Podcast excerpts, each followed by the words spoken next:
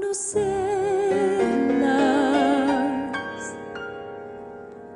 hay que recorrerlas.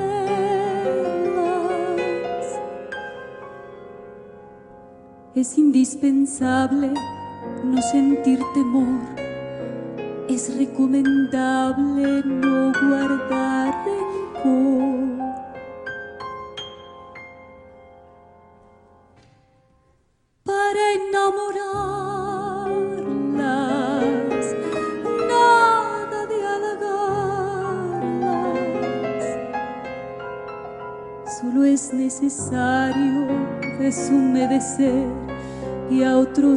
Compromisos desobedecer.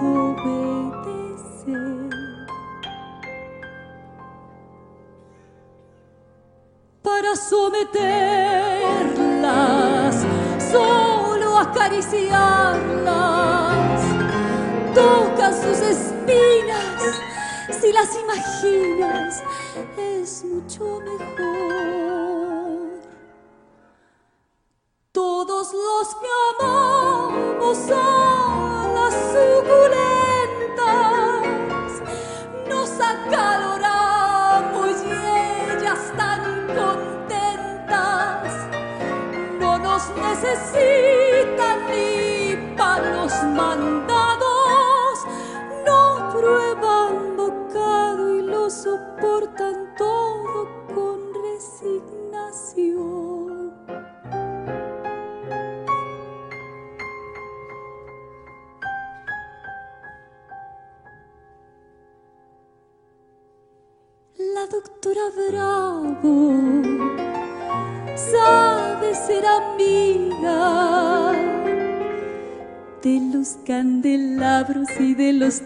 órganos gigantes, reinas de la noche, nopal de lengüita, pitayo de mayo, qué flor tan bonita, creo que me desmayo.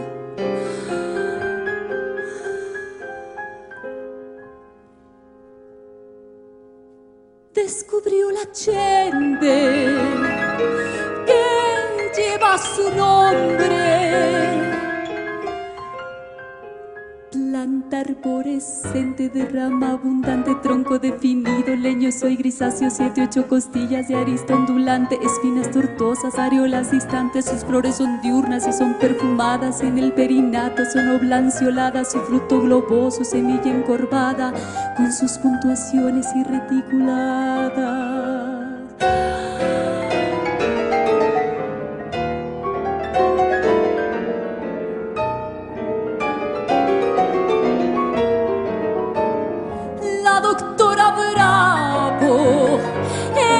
Bravo todas las cactáceas y las suculentas gozan de su amor. La rea tridentada, oh, gobernadora, que de los peyotes es la protectora, la rotutifolia y las mamilarias, pseudocorifantas, los equinocactus y jacamatracas. La doctora Bravo, bravo, bravo, bravo, bravo, bravo, bravo, supo conocerlas, supo alimentarlas. Y las suculentas como recompensa le dieron el jugo que guarda el secreto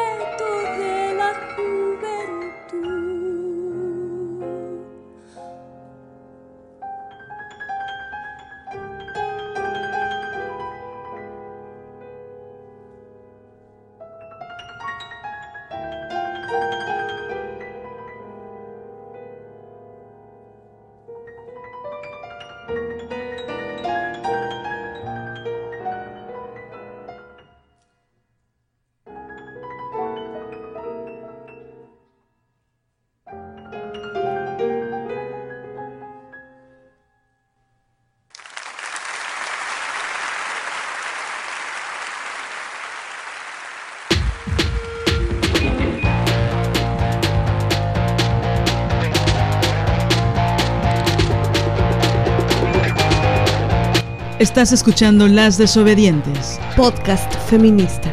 Nosotras somos Marianela Villa y Liliana Papalotl. Síguenos en nuestras redes. Estamos en Twitter como arroba MX Desobedientes. En Facebook como Las Desobedientes. Y en Instagram como arroba Las Desobedientes. Escúchanos.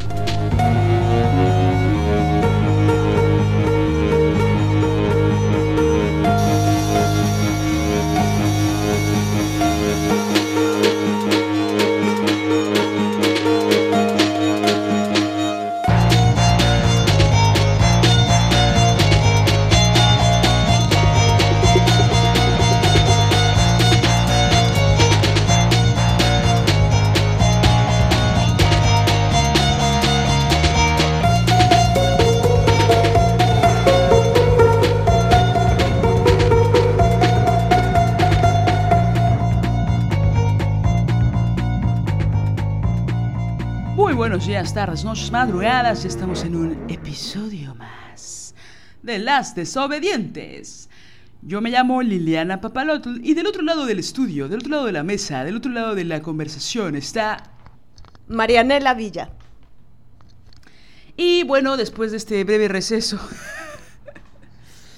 oigan, muchas gracias por, por, sus palabras, por escucharnos, por todo lo que nos comparten. Eh, por los regaños, porque ya no, no grabamos cada semana. Oigan, espérense. ¿Ustedes creen que grabar un episodio de tres horas y media es enchilame esta? No, no, no, no. ¿Creen que es súper fácil como hacer una ley trans? No, tampoco. Esto, esto se requiere tiempo, pensamiento, sensibilidad, experiencia, porte, inteligencia, lectura, avidez. No sé si soy clara. Pues puedes poner en silencio tu celular, Marianela, si no es muchísima molestia. nunca, nunca lo pela, pero siempre está sonando. ¿Por qué? ¿Por qué? Pero bueno, oigan, este, como les decía, como les decía, amigas, oigan, recomiendo unas películas, ¿no? Series o así. Estamos viendo la, la última temporada de eh, El cuento de la criada, que la verdad es que está bien bueno. Ahorita ya vamos en el quinto capítulo y ya han pasado cosas muy fuertes, muy, muy fuertes para la época. Eh, y pues recomiendo unas cosas, ¿no? O sea, no todo puede ser de aquí para allá. También es que, oye, ve, ve, esta cosa que acabo de ver. O sea, por favor. También sí puede ser música. Oigan, por cierto, hablando de música, a todos los lugares, a todos, todos los lugares a los que vamos, la maestra Villa y yo, en todos suena Shakira. Pero no crean que Shakira, la, la, la, la de la de la canción del mundial para acá, no, sino Shakira la chida. ¿Dónde estás corazón? Tu inevitable, tu, tu cada día pienso en ti, tu ciega, bruta, sorda, ¿cómo es? Ciega, sorda, muda. Bueno, todas esas, esas cosas maravillosas. Tu no, tu veneno, tu... Pero es en serio, o sea, como que ahora sí que el divorcio, el marketing del divorcio, nos ha unido en América Latina de formas muy profundas, muy, muy poderosas, y en todos lados en el puerto de Veracruz ya no se escucha reggaetón, ya no se escuchan las cumbias, ya no se escucha la salsa, ya no se escucha, ¿qué más? ¿Qué más? Marimbas. Las marimbas, bueno, las marimbas la verdad es que solo se escuchan en las zonas turísticas, ¿no? Si, si me lo permites, desgraciadamente. Pero ya no se escucha eso, se escucha solo la voz de Shakira, antes de Piqué. Entonces es, muy hermoso. Y eh, algo les iba a decir, pero lo olvidé. Pero bueno, iniciamos este programa con una canción bellísima, bellísima, hermosa. Esperemos que no nos bajen el episodio por haberla puesto completa. Es una pieza, es un opus 3. es la letra de la fantástica, la extraordinaria, un nombre precioso, por cierto, que es Liliana Felipe. La letra de esa canción que escucharon en el principio, qué poca si la adelantaron, ¿eh? Qué poca. Qué poca si la adelantaron. Pero es una canción que, que, que, me mama, ¿no? Que me emociona, que me... La señora Bravo, no, me, me, me, las chichis se me ponen furiosas, se me ponen alegres cuando escucho esa canción, por si querían saber. Y eh, se llama Las Suculentas, interpretada bellamente por Susana Zabaleta. Susana, donde quieras que estés. Ay, por favor. Yo no traía en mi cartera en la secundaria una foto de Susana Zabaleta. En la universidad. Nunca, en ningún periodo escolar, ni previo ni post, traje un, ninguna foto de Susana Zabaleta en mi cartera como, como quién? Como tú, maestra. Como tú, maestra Villa. Así que tú, o sea, sí, sí, sí, pero no, tan, no, no tanto. Oigan, somos muy fans de Susana Zabaleta. Muy, muy fans. Por ahí le falta el discurso político, feminista, radical de la diferencia. Sería hermoso. ¿no? Que hablara desde su lengua materna sería precioso. Pero no. Pero la verdad es que. ¿no? Y bueno, a pesar de. Actúa desde algunas cosas. Las telenovelas no las hizo desde la lengua materna, mané. Tampoco, no, no hay que fanatizar.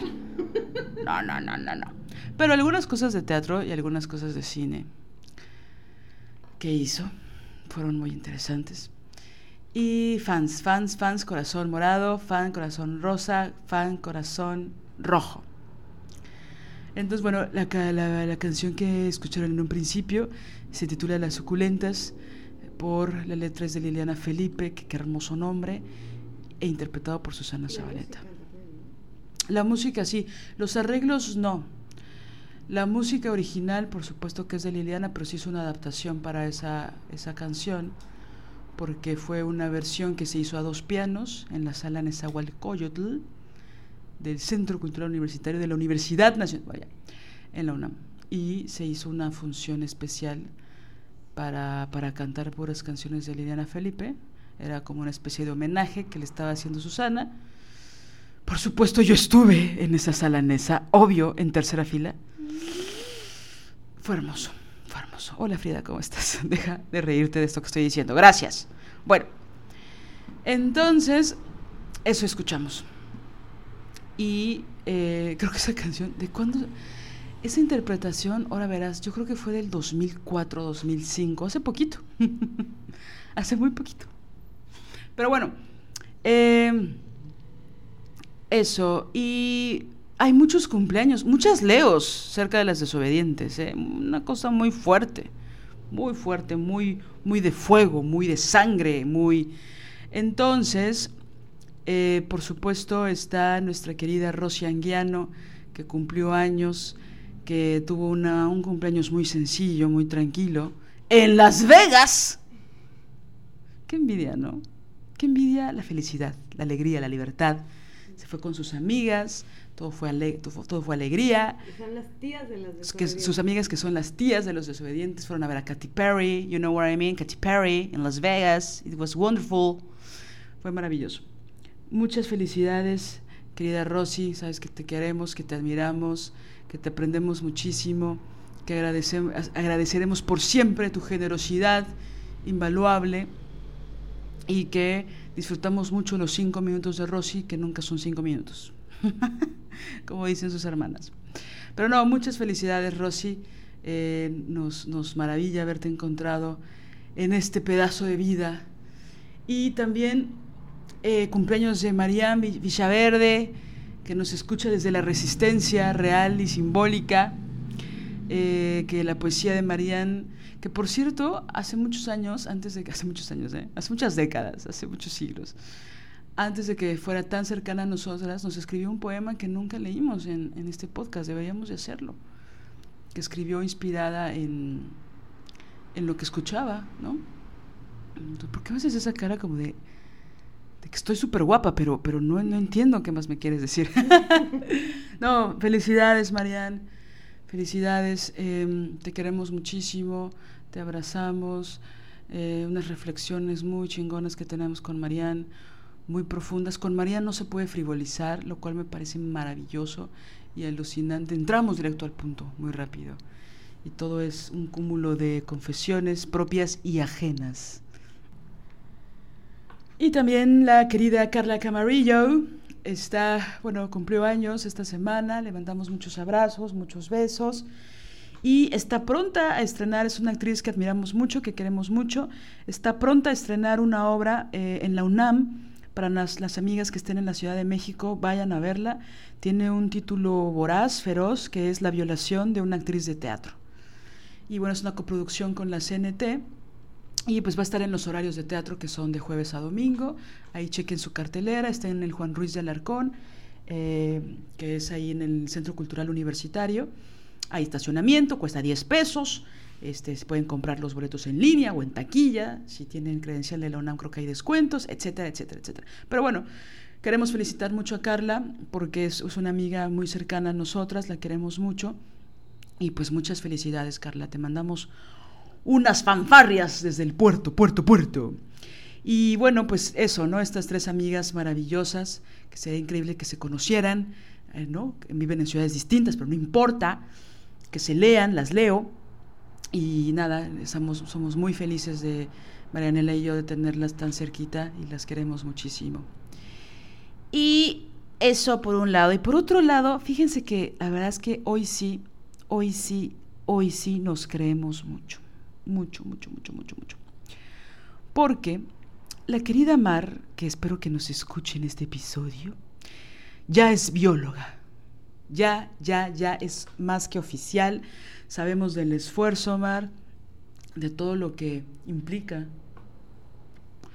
estudiar una carrera, terminarla, hacer una tesis, y bueno, pues es, es, un esfuerzo muy grande. Tuvimos oportunidad de conocernos en persona en el picnic que hicimos en la Ciudad de México. Y pues nada, nos sentimos muy orgullosas de ti, Mar. Eh, y bueno, una de las cosas por las cuales nos queremos mucho es porque en sus agradecimientos de su tesis, en su dedicatoria, está gente muy valiosa para ella, muy importante dentro de este gran proceso. Y también están las desobedientes. Entonces ya estamos, ya estamos ahí, ya llegamos al campo de la biología, ya estamos, ya estamos dentro, ya estamos ahí en la tesis de Mar. Aún no leemos esa tesis porque está así recién salida del hornito, del ornitorrinco, no, del horno, del horno de, leña. Y pero queremos leerla, ¿no? Y, espero que si la quieres compartir, Mar, la leemos, la leemos y la platicamos. Bueno, entonces muchas felicidades, Mar, en serio es, es una cosa maravillosa y pues de aquí para adelante, lo que, todo lo que, lo que siga. Sí, la verdad es que mm, pues es un logro eh, maravillosísimo. Todo el proceso eh, que imaginamos significó eh, pues estudiar y, todas las cosas a las que, a las que te enfrentas en, un proceso pedagógico en una universidad, eh, pues supongo que tiene sus, momentos eh, que son duros también, ¿no? Complejos, pero también momentos maravillosos como, como este, eh, de la creación de su tesis. Y pues sí, nos sentimos muy, muy contentas de, mm, esta dedicatoria que, nos consideres para nombrarnos eh, en esa creación tuya. Eh, nos, hace sentir eh, pues muy bonito adentro. Te lo agradecemos muchísimo. Y sí, a nuestras amigas cumpleañeras, eh, esperamos también que podamos en algún momento eh, estar físicamente juntas y, poder celebrar y comer mucho pastel, que nos encanta.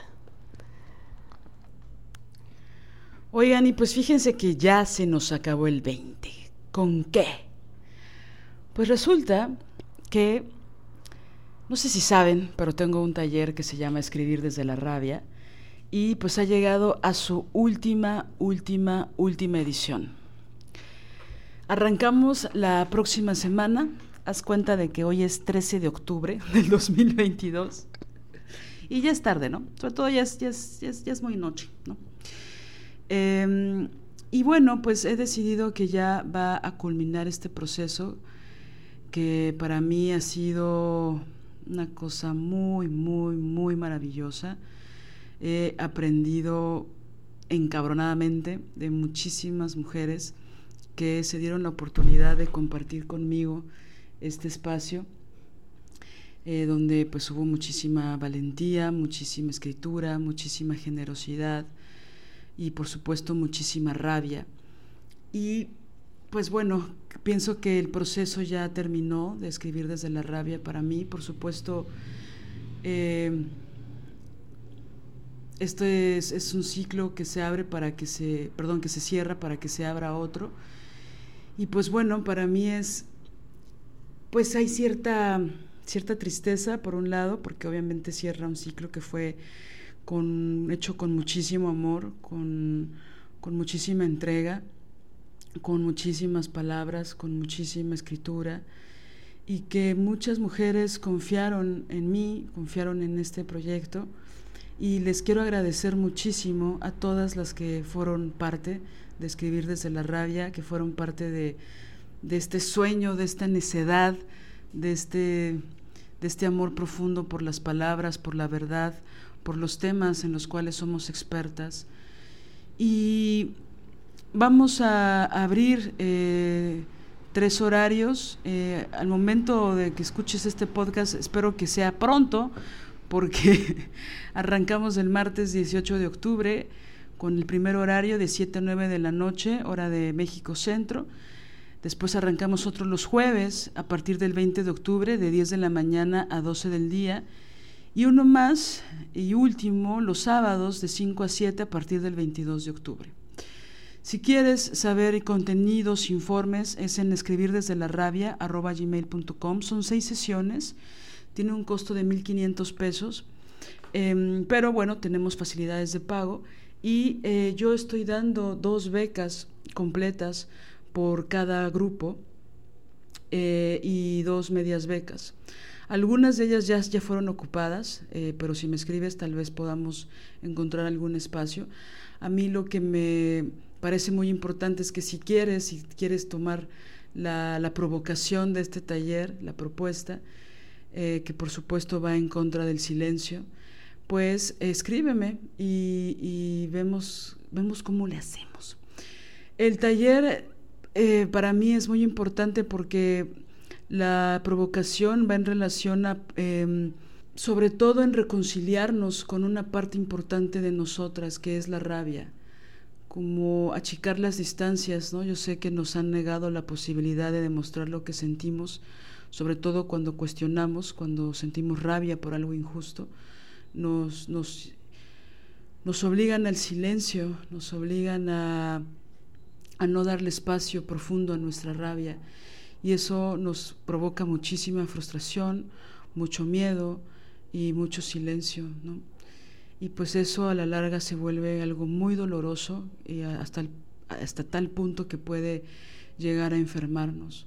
Vamos a hablar mucho de eso y también vamos a analizar a muchas mujeres eh, que con su rabia han creado desde distintas em, olas que han tenido que surfear, desde distintas trincheras, desde distintos lugares, em, en la investigación, en el performance, en la pintura, en la música, en, en muchísimos espacios, ¿no? en la política también en la investigación. Entonces, bueno, para mí es importante conocer a otras mujeres rabiosas, eh, ver sus obras desde la profundidad y por supuesto pienso que la rabia es algo que ha estado siempre, a veces a fuego lento y a veces con muchísimo fulgor en todas sus creaciones.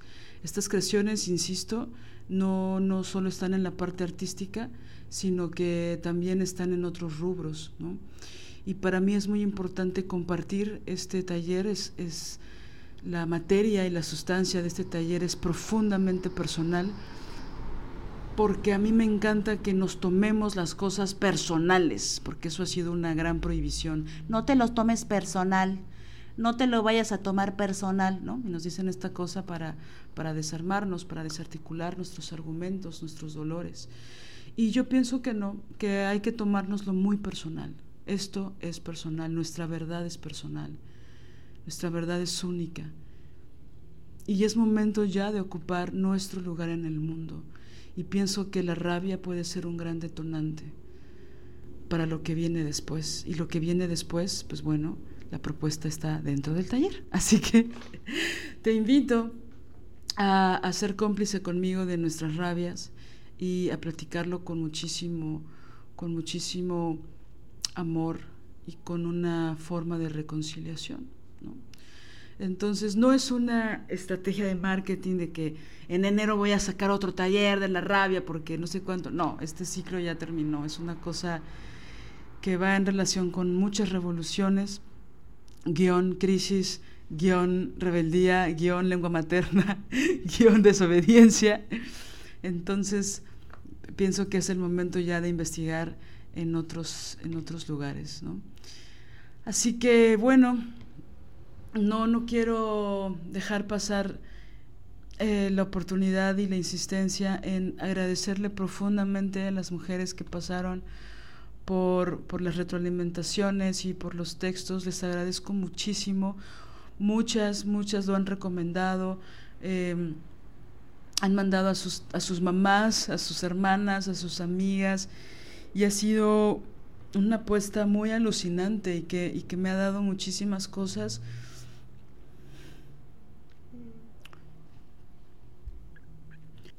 Y eso ha provocado también muchas relaciones profundas, muy profundas con otras mujeres. Y quiero decir que, quiero decir que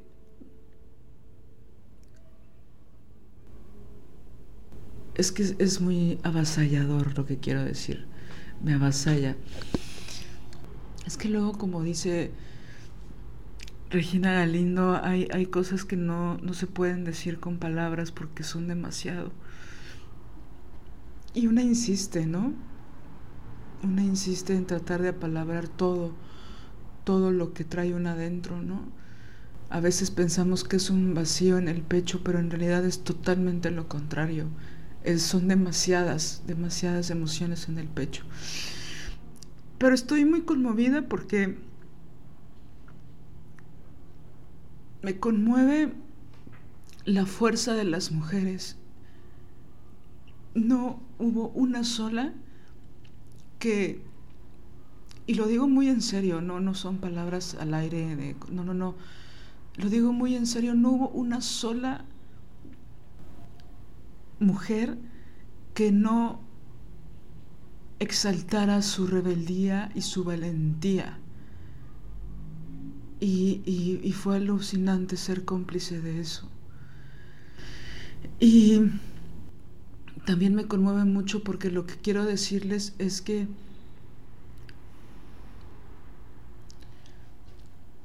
es que este taller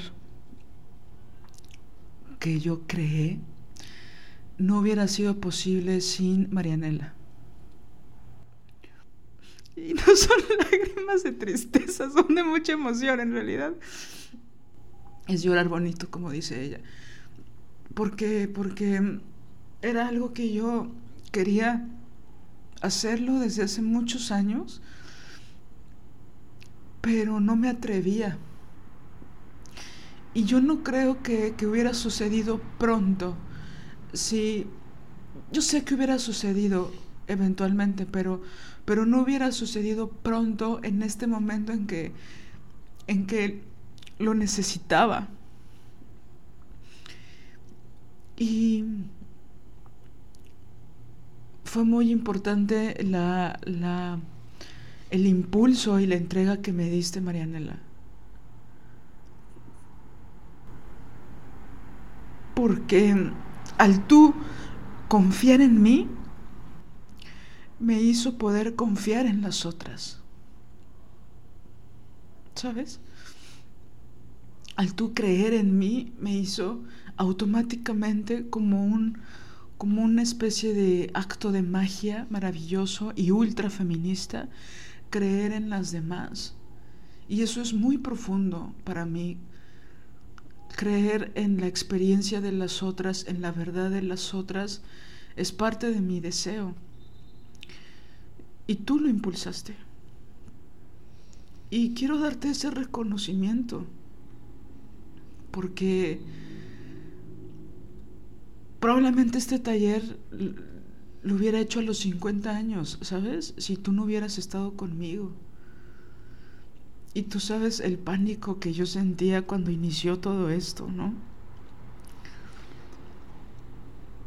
Y, y después ese pánico se convirtió en miedo y después ese miedo se convirtió en muchísima emoción, ¿no?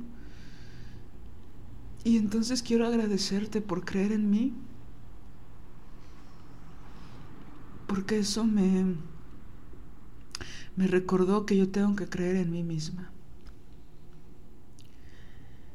Y eso fue espejo de lo que yo quise hacer con todas las mujeres que confiaron en mí y que confiaron en sus textos y en sus secretos y, y en muchas cosas que confesaron en ese taller. Y ahora, bueno, vienen tres grupos donde seguramente voy a enloquecer. Pero como dice Sofía, hija de Rocío, si tienes miedo de morir, pues ¿para qué naces? ¿No? Lo cual me lo quiero tatuar. Entonces, pues nada, quiero, quiero hacerlas cómplices porque ha sido un lapso muy bello. La, escritura no, no se detiene, por supuesto. Eh, seguirán, vienen otras cosas y vienen otros enfoques también que pienso que ya es muy necesario a partir de esta revolución que está dentro de mí. Y pues quiero invitarlas a esta última edición, a que seamos cómplices. Yo sé que, que da mucho vértigo meterse a un taller de escritura, lo sé, lo, lo he vivido, lo sé, pero es el momento de hacerlo. Y bueno, es que esto si no se hace con alma, pues no sale. Hay algo que les quiero agradecer, pues, 102.950 veces. Así de específico, así de específica y así de detallada, porque ese es el número de veces que se han escuchado los episodios de las desobedientes. O sea, estamos con nuestra cara de what, como en estos comerciales de interlingua de los noventas. Es que eso nos pasa por nacer en los ochentas, pero oigan, 102.950 reproducciones. Es una cosa, si esto lo conviertes en funciones y en público, ya sabemos que muchas de ustedes van por la segunda, tercera y hasta cuarta vez que escuchan este podcast, lo cual me parece, no sé, no sé, es, es no se puede decir con palabras, es demasiado, es demasiado. Pero les agradecemos muchísimo, muchísimo.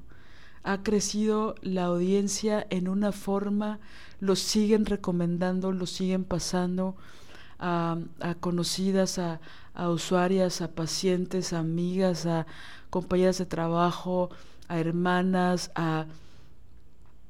Esto es demasiado abrumador. Jamás, nunca en nuestras fantasías más delirantes pensamos que podríamos llegar a, más de 100.000 reproducciones en más de 45 países. Esto es una locura.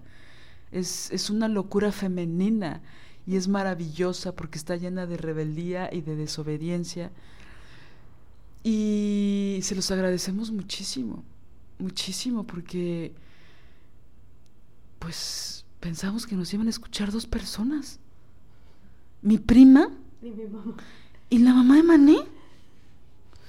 Y pues resultó que ningún, ni, ni la mamá de Mané nos escucha ni mi prima, pero nos escuchan muchísimas mujeres, ¿no?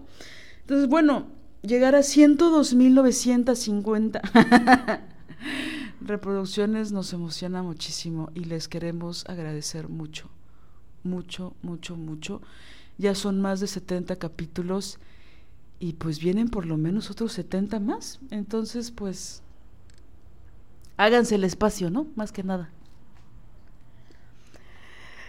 Bueno, eh, de principio eh, quiero decir que, que este espacio que creó Liliana, Escribir desde la rabia, es... em, es una creación que está profundamente ligada a, las entrañas de ella. Em, para mí, esto que, que me dices, Lili, em, es que es muy bello el, eh, cuando esta espiral de amor y de ternura y de agradecimiento, porque para mí eh, estar en contacto tan profundo eh, con tu verdad que, que, tan generosamente me has compartido y que me has salvado en tantos momentos, es justamente lo que, lo que también a mí me, ha permitido eh, entender cosas de mí que yo no que no podía ver antes, ¿no? Lo que quiero decir es que con tu rabia y que la rabia siempre tiene su, su amiga inseparable que, que es la profunda ternura, ¿no? La ternura que tú me has eh, con la que me has acompañado en, en, mi vida, pero particularmente en momentos muy dolorosos de mi vida. Y, todos estos saberes que me has compartido sobre, sobre la importancia de, de reconocer que tengo todo el derecho de sentirme rabiosa por, el daño que han cometido contra mí. Eso en mi vida significa eh, un antes y un después. Y este, este proyecto, esta creación de esta colectiva y de este podcast fue una idea de creación de Lily a la que ella me invitó. Y por eso hablo de esta espiral de amor y de ternura y de desobediencia y de y este impulso que una no sabe quién le va a terminar reparando el corazón, ¿no? Y con este eh, agradecimiento que me das, sin duda me reparas las heridas con respecto a ese tema que tú conoces, esas heridas, lo reparas el día de hoy, ¿no? Y como bien dice Lili, la reparación de los daños nunca lo hace quien te los hace, ¿no? Sino alguien más, una bella persona que llega a tu vida y esa bella persona que llegó a mi vida a repararme, eh, pues el corazón, eres tú. Y, y todo está tejido aparte, ¿no? Es decir, y es, eh, es una eh, reciprocidad de, de amor y de admiración. Pienso que yo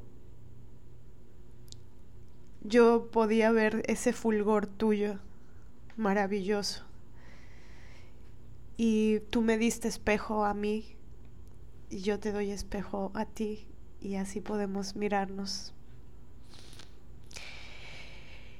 Y pues sí, yo les digo con todo mi amor y con toda mi ternura que no se pierdan esta oportunidad, que si bien esta creación va a transformarse en un otro proyecto, en una otra creación, pero también las cosas y las creaciones tienen sus ciclos. Y, también me parece súper valiente eh, este darle paso a ese otro ciclo, Lili. Se me hace, pues eso, de la valentía que maravillosa que te caracteriza. Y pues no se lo pierdan, amigas, compañeras, porque es una oportunidad para, para tocar temas que, que a veces los tenemos tan ocultos. En un texto que escribí en el taller con Lili, yo decía, la rabia para mí ha sido un secreto, ¿no? Mucho tiempo fue un secreto. La rabia yo no la mostraba porque había un secreto original del cual yo no podía hablar. Y con el paso del tiempo y en mi encuentro con Liliana he podido eh, apalabrar cosas que antes era muy difícil para mí.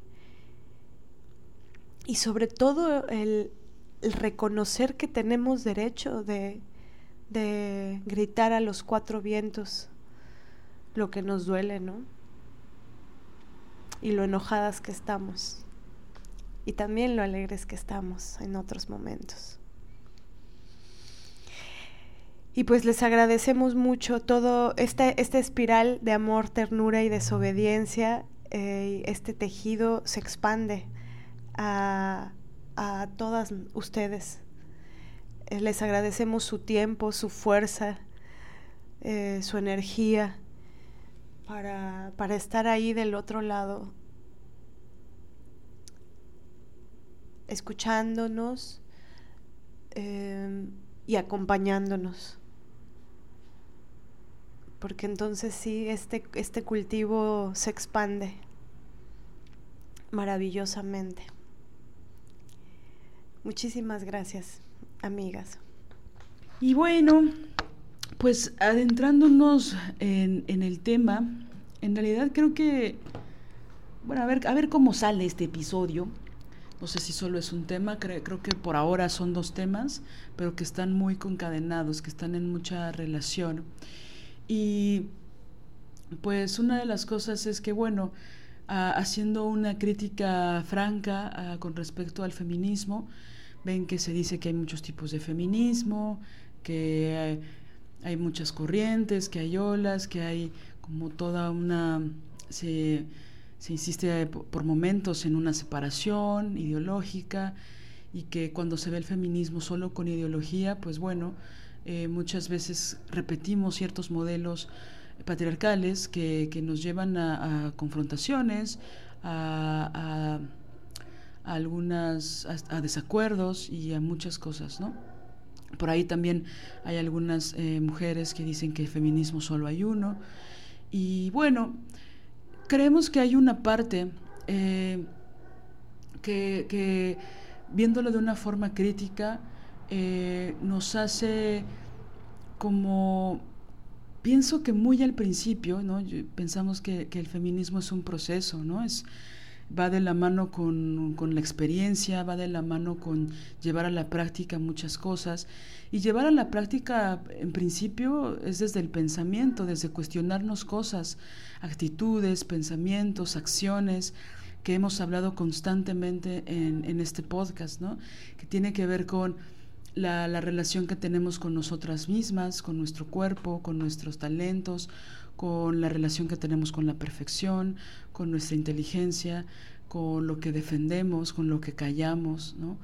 Y, y también en relación a las mujeres que tenemos cerca, en nuestra familia, en nuestros espacios de trabajo, con nuestras amigas, eh, en los espacios de ocio, de diversión, también de trabajo, etcétera, ¿no? Entonces, cuando empiezas a ponerte los lentes morados, los lentes feministas, pues bueno, empieza una revolución interna, ¿no? Y una, pues de repente se, se empieza a descolocar, ¿no? De ciertas actitudes, de ciertos pensamientos, digo, idealmente, ¿no?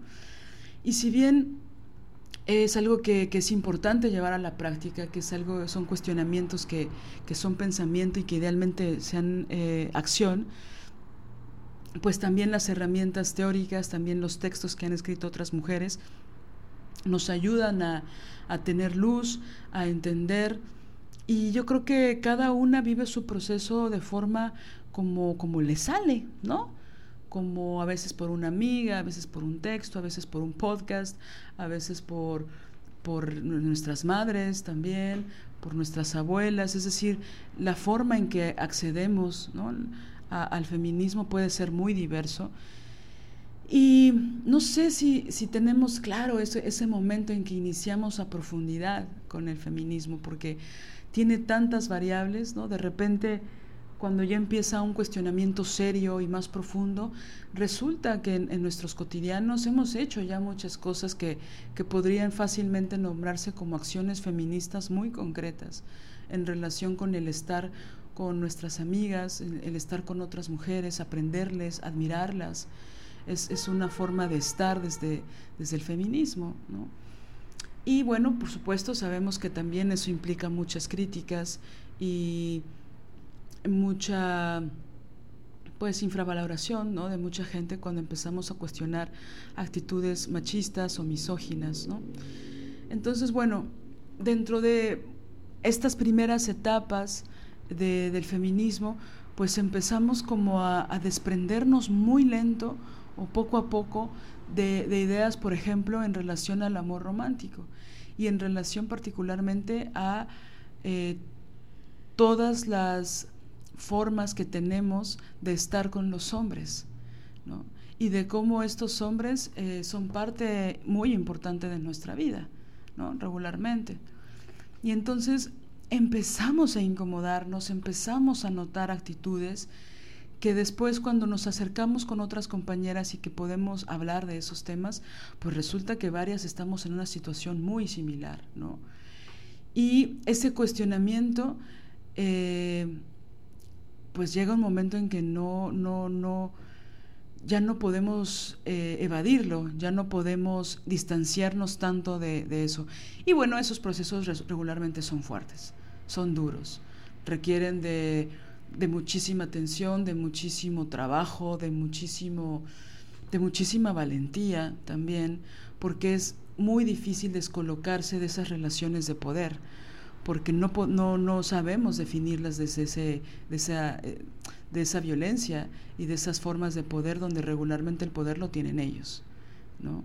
Entonces poder nombrarlo, poder verlo, poder analizarlo, ¿no? Empieza y pues bueno, hay muchos procesos de negación, hay muchos procesos de evasión y este, este proceso puede durar, mucho tiempo. Y dentro de esos procesos hay uno del cual queremos eh, ahondar un poco más con respecto a la negociación, ¿no? con respecto a esta educación, ¿no? que queremos de repente cuando estamos salen nuestras antenas y empezamos a cuestionar cosas, queremos que los hombres importantes en nuestra vida o que los hombres cercanos se acerquen a estos pensamientos, se cuestionen sus actitudes, ¿no? Y empezamos, un día de la nada, empezamos a querer educarlos dentro de este cuestionamiento, ¿no? A veces con mucho tacto, a veces no tanto, a veces con muchísima frustración, otras veces con muchísima desesperación, pero intentamos negociar también para que nuestra voz sea escuchada. Y bueno, hay momentos donde si tienes un poco de suerte, pueden ser medianamente receptivos ante lo que decimos. Y hay otras ocasiones donde se cierran absolutamente y eso es generador de conflictos que puede llegar a situaciones incluso muy violentas, ¿no? Pero bueno, es un, son altibajos, es un viene y va, es un, es un proceso que también se vuelve tedioso y también se vuelve muy largo estando con ellos. Entonces, hoy vamos a andar un poco, un poco en eso. Sí, y mm, algo que en realidad nos parece pues preocupante es este mm, discurso que, pensamos que le falta eh, pues más eh, ir al fondo e ir a la raíz de, lo que significa eh, estar cerca de hombres que, que son machistas y en el peor de los casos que son muy misóginos, ¿no? Y y que como hay tantos eh, mecanismos de, de, confusión, ¿no? Eh, toda esta religión de ellos, digamos, eh, genera procesos de, confusión y de, como son ellos los que están al centro de la vida, y que con eso lleva, lleva, eso lleva consigo el, alejarse una de una misma y una de su propia verdad, entonces la, confusión se acrecienta. Y, hay muchos discursos que, parece que apelan a, tomarse el tiempo eh, de, platicar, a tomarse el tiempo de negociar, de ponerse de acuerdo pero pensamos que también eso lleva como base el pensamiento de que hay unos hombres que son malos, malos, malos, y hay unos hombres que son buenos, buenos, o hay unos que, bueno, están ahí trabajando, ¿no? Están, eh, pensamos que de, pronto también hay como mecanismos de proyección, ¿no? Como que nosotras proyectamos en ellos, o yo me puedo reconocer, puedo reconocer que en algún momento proyecté en algunos hombres cosas que, yo pensaba o que yo sentía. Em, daba por hecho que es, que es un poco un delirio, pero bueno, daba por hecho que, que si estábamos juntos, ¿no? O si había una cercanía y más grave, que si había un amor o un supuesto amor, entonces eso iba a traer buenas cosas, eso iba a hacer que fueran receptivos, que, te escucharan, ¿no? Que, verdaderamente se interesaran por, eh, por lo que tú les querías decir cuando, eh, cuando exhaustivamente les, les explicas cosas. Yo, por ejemplo, una, una, de estas ideas que tenía como súper arraigada era pensar que muchos de los hombres que tenía cerca, pues eran eh, no eran unos misóginos, ¿no? Tal vez sí los catalogaba o, más bien ellos me, daban la evidencia clara de que eran machistas, pero, pero los pensaba como que los misóginos son otros, ellos no. Entonces, en ese espacio, una abre espacio eh, en la vida para, para, explicar un montón de cosas. Entonces, por ejemplo, con respecto al tema, a la, a la cúspide de la violencia misógina, a la cúspide de la religión de ellos, que es la, la pues la necrofilia, ¿no? Este, esta adoración que tienen por, por la muerte, por la guerra, por la violación, por la explotación sexual de niñas, de mujeres, por el uso, el abuso, el usufructo, la apropiación de lo que no les corresponde, ¿no? El montársete encima. Em, Em, y, bueno, eh, tomando otra vez la, línea ¿no? de esta cúspide eh, que, sería el feminicidio, por ejemplo, eh, yo, yo tenía la idea arraigada de que a ellos eso es algo que les importaba, porque justo eran, digamos que hombres buenos, ¿no? Hombres, este, sí machistas, pero no misóginos, y que también ellos de verdad estaban preocupados por porque las mujeres fueran, fueran asesinadas, ¿no? Eh, que estuvieran, que estaban preocupados por porque a las niñas se les hicieran cosas terribles. Eran, y, era, pienso yo, más que, que otra cosa, eh, proviene de este pensamiento como de a rajatabla, ¿no? De, de primera instancia, de, de, pues en efecto, no todos los hombres son misóginos. Hay hombres que son buenos, hay hombres que sí se preocupan por, el, por esta barbarie. Pero también, eh, a la vez, como que era inconsistente eh, esta, esto que yo les atribuía, porque por un lado había mucho silencio con respecto a esas temáticas, no les no no era no era algo que ellos decían no era algo no era un tema que, que, pusieran en la mesa no era algo que no en sus luchas sociales incluso aunque fueran tipos de izquierda y bla bla bla el tema de, de la violencia contra las mujeres y las niñas en realidad no no estaba en su narrativa. Entonces ese silencio me empezó a hacer como pensar ah, cabrón, ¿será que de verdad les importa? Porque, bueno, si les importara, estarían así como muchas otras mujeres hablando de esto, ¿no? ¿Y por qué ese silencio? ¿Por qué no hablan? O sea, pienso que eso, si fueran las cosas al revés, ¿no? Si pero bueno, es que es imposible que sean al, revés porque eso tendría que ser otro mundo, que todas las mujeres que están en relación con hombres tuvieran terror de que los hombres salieran a la calle porque pudieran eh, ser parte de esa lista terrible de, de hombres asesinados por el único motivo de serlo, de ser hombres. Entonces, eh, pero pensaba en ese imaginario, este, que bueno, es un imaginario que no existe, que no, no tiene nada que ver con la realidad. En ese imaginario, supongamos que algo así sucediera, pienso que todas nosotras estaríamos muy preocupadas.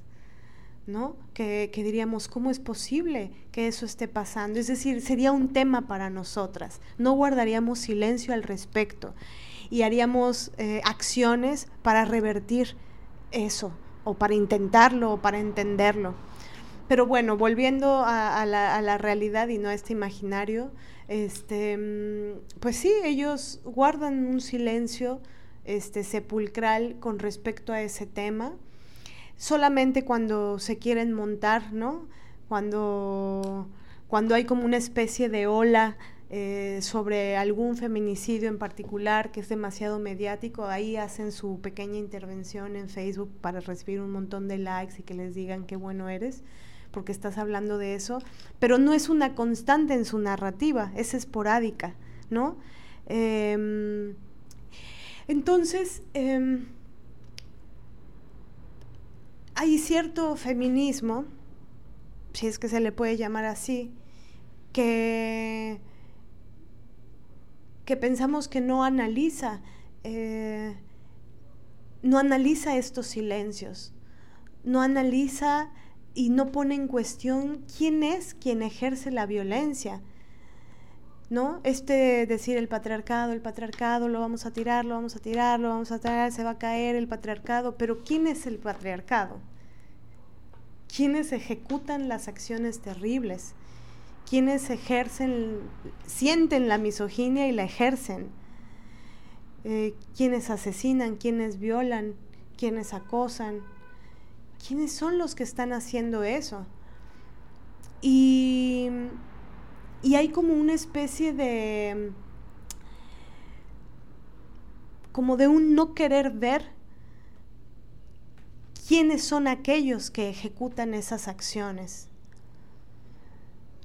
Esta, esta típica frase, ¿no? De, mm, yo no generalizo, a la, yo no generalizo. Las feministas y luego las feministas radicales y luego las feministas lesbianas eh, generalizan y dicen que todos los hombres son lo mismo. Ese es el gran contraargumento que se da. Y en realidad es como es, a mí me parece como un delirio, porque es, es como, pero ¿por qué si la generalidad es el denominador eh, común, es que quienes ejercen esa violencia son ellos? ¿por qué contraargumentar con un los pones a todos en la misma bolsa cuando es ellos se ponen en la misma bolsa? Y, pensamos que incluso ya se vuelve un poco como aséptico decir patriarcado, ¿no? Em, nos gusta mucho, por ejemplo, cómo lo nombra Uma Conti, ¿no? Que dice, pues el patriarcado son los tipos. ¿Quién más? Y claro, aquí viene la ola de argumentación con respecto a, claro, pero ¿quiénes los educan? No, pero es que hay mujeres que son muy machistas. Ay, no, pero es que a mí las que más daño me han hecho en la vida son mujeres. Bueno, ajá, pero por más que te haya hecho daño una mujer mucho en tu vida, este poder no tenía. Eh, ¿No? Es como, y, aparte de esto, es como circunscribir la experiencia eh, individual a, lo que pasa masivamente, como que ponderar lo, individual. A mí cuando me han llegado a... Eh, eh, interpelar, ¿no? diciéndome, em, a ti también incluso, ¿no? A ti también te, ha violentado, te han violentado mujeres. Yo digo, pues sí, pero la verdad, este, jamás las pondría al menos desde mi experiencia, jamás las pondría en la bolsa de lo que han hecho ellos. O sea, no, no hay punto de comparación. Entonces se van a, como, a, como a estas, em, no sé, a estas particularidades, ¿no? Es como, por ejemplo, el tema de la violación o el abuso de, de niñas y de niños. Eh, también hay mujeres que abusan niñas y niños, sí, por supuesto, sin duda alguna. Y qué mierda son. Pero eh, si vemos la realidad, si vemos lo que, lo que sucede a nivel masivo, no hay punto de comparación. Son tíos, son primos, son hermanos, son este, abuelos, papás, cometiendo esos, eh, esos grados de violencia contra niñas y niños. Entonces, eh, este feminismo que, que, que, bajo la premisa de no todos son así, bajo la premisa de hay algunos que, que, se han trabajado mucho, bajo la premisa de hay algunos que son buenos, ¿no? Eh, para empezar, pensamos que, que da propaganda a la idea de que lo puedes encontrar, amiga en algún momento podrás encontrar a, un tipo que, sea, que sea muy chido, ¿no? Y por otro lado, pienso que justo como proyectamos muchas de las cosas bellas y buenas que, habitan en nosotras, em, ¿Y por qué? Porque están ligadas al ser mujeres, están ligadas a la, a la creación, están ligadas a la biofilia, están ligadas al, al construir en vez de destruir. Y, nosotras pensamos que, bueno, si yo amo a este Señor, pues esto que tengo bueno, pues lo comparto con Él, pero sin saber siquiera si de verdad lo compartimos. Y al paso del tiempo y de los años nos vamos dando cuenta que en realidad no es cierto o, no, que, en realidad muchos de los temas que, creía, que, creíamos que compartíamos o que yo creía que compartía con ellos, al paso del tiempo me di cuenta que les valía un cacahuate.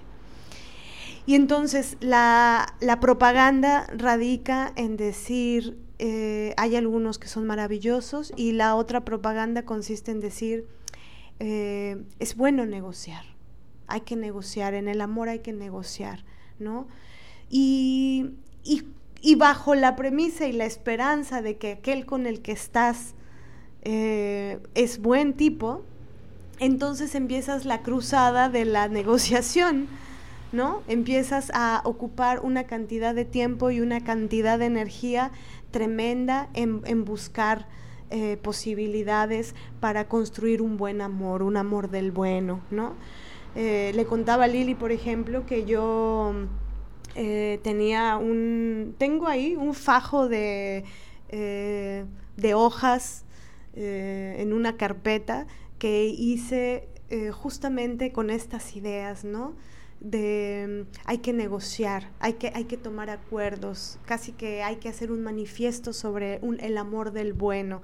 y, yo pedía eh, como pláticas para, poder articular esto, para ver cuáles eran las problemáticas, para ver qué estrategias se podían lograr para, para salirse de, las cosas que me lastimaban o salirnos de las cosas que, que, dolían, ¿no? Y al final era un montón de energía invertida y no necesariamente el otro, eh, un poco era como eh, un fastidio para la otra persona. ¿no? Era yo empujando y yo intentando lograr esa negociación, cuando el otro realmente lo que quería era largarse de ahí y no estar ocupando su tiempo en eso. Entonces, el apuntalaje, apuntalar, ¿no? El estar ahí eh, sosteniendo la relación eh, por medio de esta negociación, pensamos que es incluso peligrosa. Sí, es que también creo que nos vemos en la necesidad de negociar para no quedarnos solas. ¿No? Creo que hay una cuando nos remitimos a estas frases que nos, que nos dicen de, bueno, pero se conocen de muchos años, bueno, pero ya, ya llevan mucho tiempo juntos, bueno, pero ya tienes cierta edad, bueno, pero ya no te puedes arrepentir de la decisión que tomaste, bueno, pero ¿estás segura? No, en estas preguntas pareciera una afirmación de fracaso, ¿no? Entonces también una negocia y negocia y negocia porque ni modo que estés sola, ¿no? Porque pues ¿qué vas a hacer? Entonces, si tú no negocias, mijita, pues tienes que quedarte sola. Y pues siempre te va a pasar esto, porque vas a tener que negociar una y otra vez con cada tipo con el que te encuentres. Porque el otro, ¿qué sería? ¿No? Entonces, estas negociaciones que se vuelven infames por infinitas, por estériles, porque no se puede eh, negociar con alguien que no desea negociar, con alguien que no le interesa negociar, con alguien, alguien que no tiene empatía.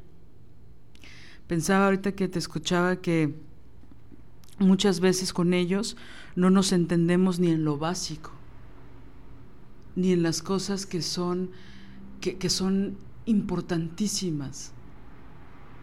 Hay unas que podemos ceder, por parte de nosotras cedemos un chingo, ¿no? Pero hay unas cosas que podríamos ¿no? Soltar, si quieres. Pero hay otras que nos, que nos conforman, que son parte sustancial de nosotras. Y ellos se hacen los que no entienden eso. Aunque digamos, oye, disclaimer, ¿no? Esto es importante, esto que te estoy diciendo, esto que te voy a pedir, es súper importante para mí. Y nos ponemos solemnes, nos ponemos, creamos todo un espacio para hablar de eso, una atmósfera incluso, y somos ignoradas. Ni siquiera en lo básico podemos ponernos de acuerdo. Ellos no tienen orejas para escucharnos en lo básico. Hace muchos años, antes de la pandemia, porque bueno, la pandemia ha durado 80 mil años, ¿no? Em, yo estaba asesorando un texto de un hombre gay. Y entonces eh, yo buscaba que fuera un texto profundo, que, que hablara de lo, de lo que le emocionaba, pero también de lo que le rompía por ser gay, ¿no? Y entonces era muy difícil poder acceder a lo emocional con este señorcito. Y entonces se me ocurrió hacer una analogía, ¿no? Y entonces pues obviamente mi, tema iba en relación con los feminicidios. Y entonces yo, él se, se, decía feminista, ¿no? Yo le decía, ¿qué te duele? ¿Qué te duele en relación al sufrimiento de las mujeres? ¿Por qué tú te autonombras feminista? ¿Cómo entiendes el feminismo tú? ¿Cuál es tu herida con relación a lo que nos pueden pasar a las mujeres, lo que nos puede pasar a las mujeres? Y se quedó en blanco. No me podía articular ni media palabra de por qué era el feminismo importante para él. Pero él lo decía públicamente y hasta se hablaba en femenino y la chingada, ¿no? Y cuando yo le dije, bueno, ahora cuéntame qué te duele de ser gay. Y bueno, faltaba el tiempo para decirlo tenía una lista clarísima. ¿No? Y me parece genial, me parece bien. Pero entonces, ¿por qué te quieres apropiar de algo que no es tuyo? Ni siquiera en eso. O sea, yo pensé que dije, bueno, seguro no tiene tantas herramientas, pero me va a hablar de los feminicidios, ¿no? Ahorita que mencionabas eso. Me va a hablar de que le duelen el asesinato a las niñas, ¿no? La violación a las niñas, me va a hablar de que es injusto, de que su mamá se muela a palos en un trabajo donde no la reconocen, de que no gana económicamente lo que debiera ganar por toda la entrega que le ha dado ese trabajo durante décadas. Pensé que me iba a hablar de la injusticia que ve en las relaciones de sus tías con sus maridos, que una de ellas tiene que esconder el título para que el señorcito con el que está casada no se sienta menos. Y no solo lo quitaron de la pared, sino que literal lo escondieron, para que el señor no se sienta, el señor acomplejado, no se sienta mal porque su mujer, o bueno, porque su esposa tuvo la osadía de estudiar y tener una licenciatura. ¿Me explico? Nada de eso me dijo. No sabía. Entonces, a eso voy con las cosas básicas. Por eso es tan importante que sea político esto, porque no es individual, no solo me pasa a mí, es un sistema, es una estructura muy cerrada. Y con mucha amargura digo que el patriarcado es un sistema que es perfecto, porque nos hace creer que este dolor y este sufrimiento y esta opresión es individual y única. Por eso es importante politizarla, volverla pública y decir esto nos pasa a todas las mujeres, en contextos distintos con sus matices, pero todas vivimos violencia económica, patrimonial, sexual, física, intelectual, de todo tipo. Que por cierto, haciendo un paréntesis, hace poco leí algo en redes que, que que ya les molestaba ser tan enfáticas con todos los tipos de violencia que existen. La violencia es violencia y así hay que enunciarla. Y yo disiento profundamente en eso, porque en un abuso sexual no es lo mismo que te haga que te den una nalgada, un desconocido, que es terrible y es asqueroso, ¿no? a que haya una penetración. Los estragos que hay, los matices que hay son distintos. Y entonces, si todo es violencia, si todo es violencia sexual, si ya no hay matices, si ya no hay particularidades, si no hay experiencia, si no hay memoria, si no hay individualidad en esos contextos, entonces ya es cualquier cosa. ¿No? O te pueden decir frases terribles, ¿no? Como, bueno, pero tú lo conocías. Bueno, pero era tu novio. Si es acoso, si es abuso, si es hostigamiento, tú lo dejaste entrar en tu casa. Y esta, esta forma de revictimizarnos. Entonces, si todo es violencia, nada lo es. Si no podemos separar, ¿no? Es decir, yo sé que se concadenan, yo sé que están unidas, yo sé que una agresión sexual también va a haber violencia psicológica, obvio, ¿no? Pero hay que poder identificarlas para verlas en su justa dimensión. Ahora, por supuesto, con esto no quiero decir que la reacción que nosotras tenemos a una nalgada en el metro o en la calle no pudiera ser comparable con una violación, eso lo decide cada víctima. Y quiero ser muy clara en eso, ¿no? Pero hay que saber distinguir, sobre todo para ver qué estragos nos está dejando a nosotras y poder verlos. Y si deseamos denunciarlos, ¿cómo los vamos a poder denunciar si no los apalabramos? Si no decimos, esto pasó. Incluso cuando decimos a otras mujeres, a otras personas, especialistas o no, hablamos de la violencia que vivimos, resulta que cuando recordamos y cuando somos muy detallistas, en realidad pasaron muchas más violencias de las que éramos conscientes. Y si tenemos la fortuna de tener una red de apoyo que es consciente de eso, nos lo pueden decir. Y bueno, que a mí me ha pasado, ¿no? Tú solo estás viendo esto, Liliana, pero no estás viendo todo esto que también ocurrió. Entonces creo que es muy importante ser muy específicas, porque eso también es una forma de repararnos con nosotras y de saber qué realmente ocurrió y por qué no es mi responsabilidad que ocurriera. Sí, también pienso que ese, esa generalización se, se utiliza mayoritariamente justo para disolver la violencia misógina. ¿no? El argumento de violencia es violencia eh, se utiliza mucho para, para atacar a, las mujeres. Es para, no, yo he oído frases así como para mí violencia es violencia. Es lo mismo, venga de quien venga, sea como sea, es violencia. Pero, es decir, aunque pudiera haber un punto en eso de cierta verdad, ¿no? Es decir, no sé, un puñetazo es un puñetazo. que te rompan la nariz es algo muy concreto, por decir algo, ¿no? De la violencia física. Pero lo que, lo que encubre esa, esa frase o ese argumento en realidad eh, es la violencia misógina. Eso es lo que se busca encubrir. Se busca mitigar la violencia misógina para decir, también hay mujeres violentas, también hay mujeres que asesinan, también hay mujeres que roban. Entonces,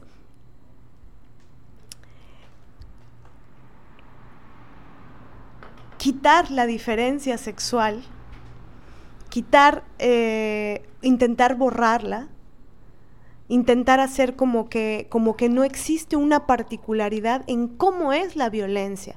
Por eso a mí me escandaliza mucho o me preocupa mucho que, se sigue repitiendo todo este argumentaje de, em, de las mujeres también, o la, la, violencia que más he recibido es de mujeres pienso que también eso, eso lleva a procesos de, no reconocimiento de lo que se vive. Y entonces de pronto, eh, incluso pienso que es producto de la misma misoginia interiorizada, pones en el mismo costal a que una amiga te haya robado 10 mil pesos, a que un tipo eh, te haya abusado sexualmente. ¿No? o que una amiga te haya reclamado algo en un conflicto y, a eso le llamas, eso fue violencia y lo equiparan con, eh, con la violencia sexual de ellos. Es como, a ver, pero es que no, no, no es lo mismo. Y el pequeñito detalle que se olvida en esa, eh, en ese la violencia es violencia, es cuál es la violencia sistemática que se repite una y otra y otra y otra vez y que es sistémica, que es en todos lados, ancho y largo del planeta Tierra, ¿no? Entonces, em, este, estas frases que finalmente sirven para, para seguir justificándolos, para seguir diciendo, bueno, pero es que en realidad eh, hay algunos que no, sí, bueno, es este güey, sí, sí, es machista, pero, eh, pero bueno, no, él no viola. Una vez un tipo, este, que creía que era mi amigo y, por supuesto que no lo era, eh, presentamos una, obra en la cual eh, incluíamos una, un fragmento de unas consignas feministas. Y y cuando tocó la retroalimentación con un señor alemán que era el que estaba llevando el coloquio ese, em, junto con un actor que se enfureció y estaba eso, enardecido, porque habíamos eh, tenido la... Em, no sé cómo decirlo, nos, nos, habíamos atrevido a poner esa consigna dentro de una obra. El hombre este alemán así se puso así todo rojo, histérico y gritando nos dijo, yo conozco a la autora y la autora no es feminista. ¿No? Y luego el actor este, este nos dijo, llegan ustedes con su obra y con eso que pusieron en su obra a restregarnos en la cara. Y, el actor este, que les digo que era mi, que era, mm, según mi amigo, pero que me di cuenta que no, eh, él, que aparte era, él era parte de nuestra obra, a la que estaban criticando. Eh, él, al final de la, de la sesión, yo estaba muy molesta por lo que había hecho el, el, el alemán este y el otro actor, y él estaba muy emputado también, pero no estaba emputado con ellos, estaba imputado conmigo porque yo estaba encabronada. Y él me decía, pero a ver, Marianela, yo no violo, yo no violo. Entonces, eh, tal vez hay un lugar en donde puedes entender que sí, eh, con esa acción, poniendo esa acción en esa obra, estás restregándole la cara a hombres que no violan. Y, y yo en ese momento pues no, no me atrevía eh, escupirle y quitarle la, retirarle mi palabra para siempre, ¿no? Intenté negociar con él. Entonces me pasé como dos horas explicándole de qué trataba la violencia misógina, de qué trataban los abusos, de qué, de qué trataba el dolor eh, de, las, de nosotras las mujeres, ¿no? Y entonces empecé a abrirme, empecé a, contarles a contarle cosas de mi infancia, a, contarle la repetición de la violencia, ¿no? Me abrí contándole mi, mi historia, las, las heridas de mi historia, ¿para qué?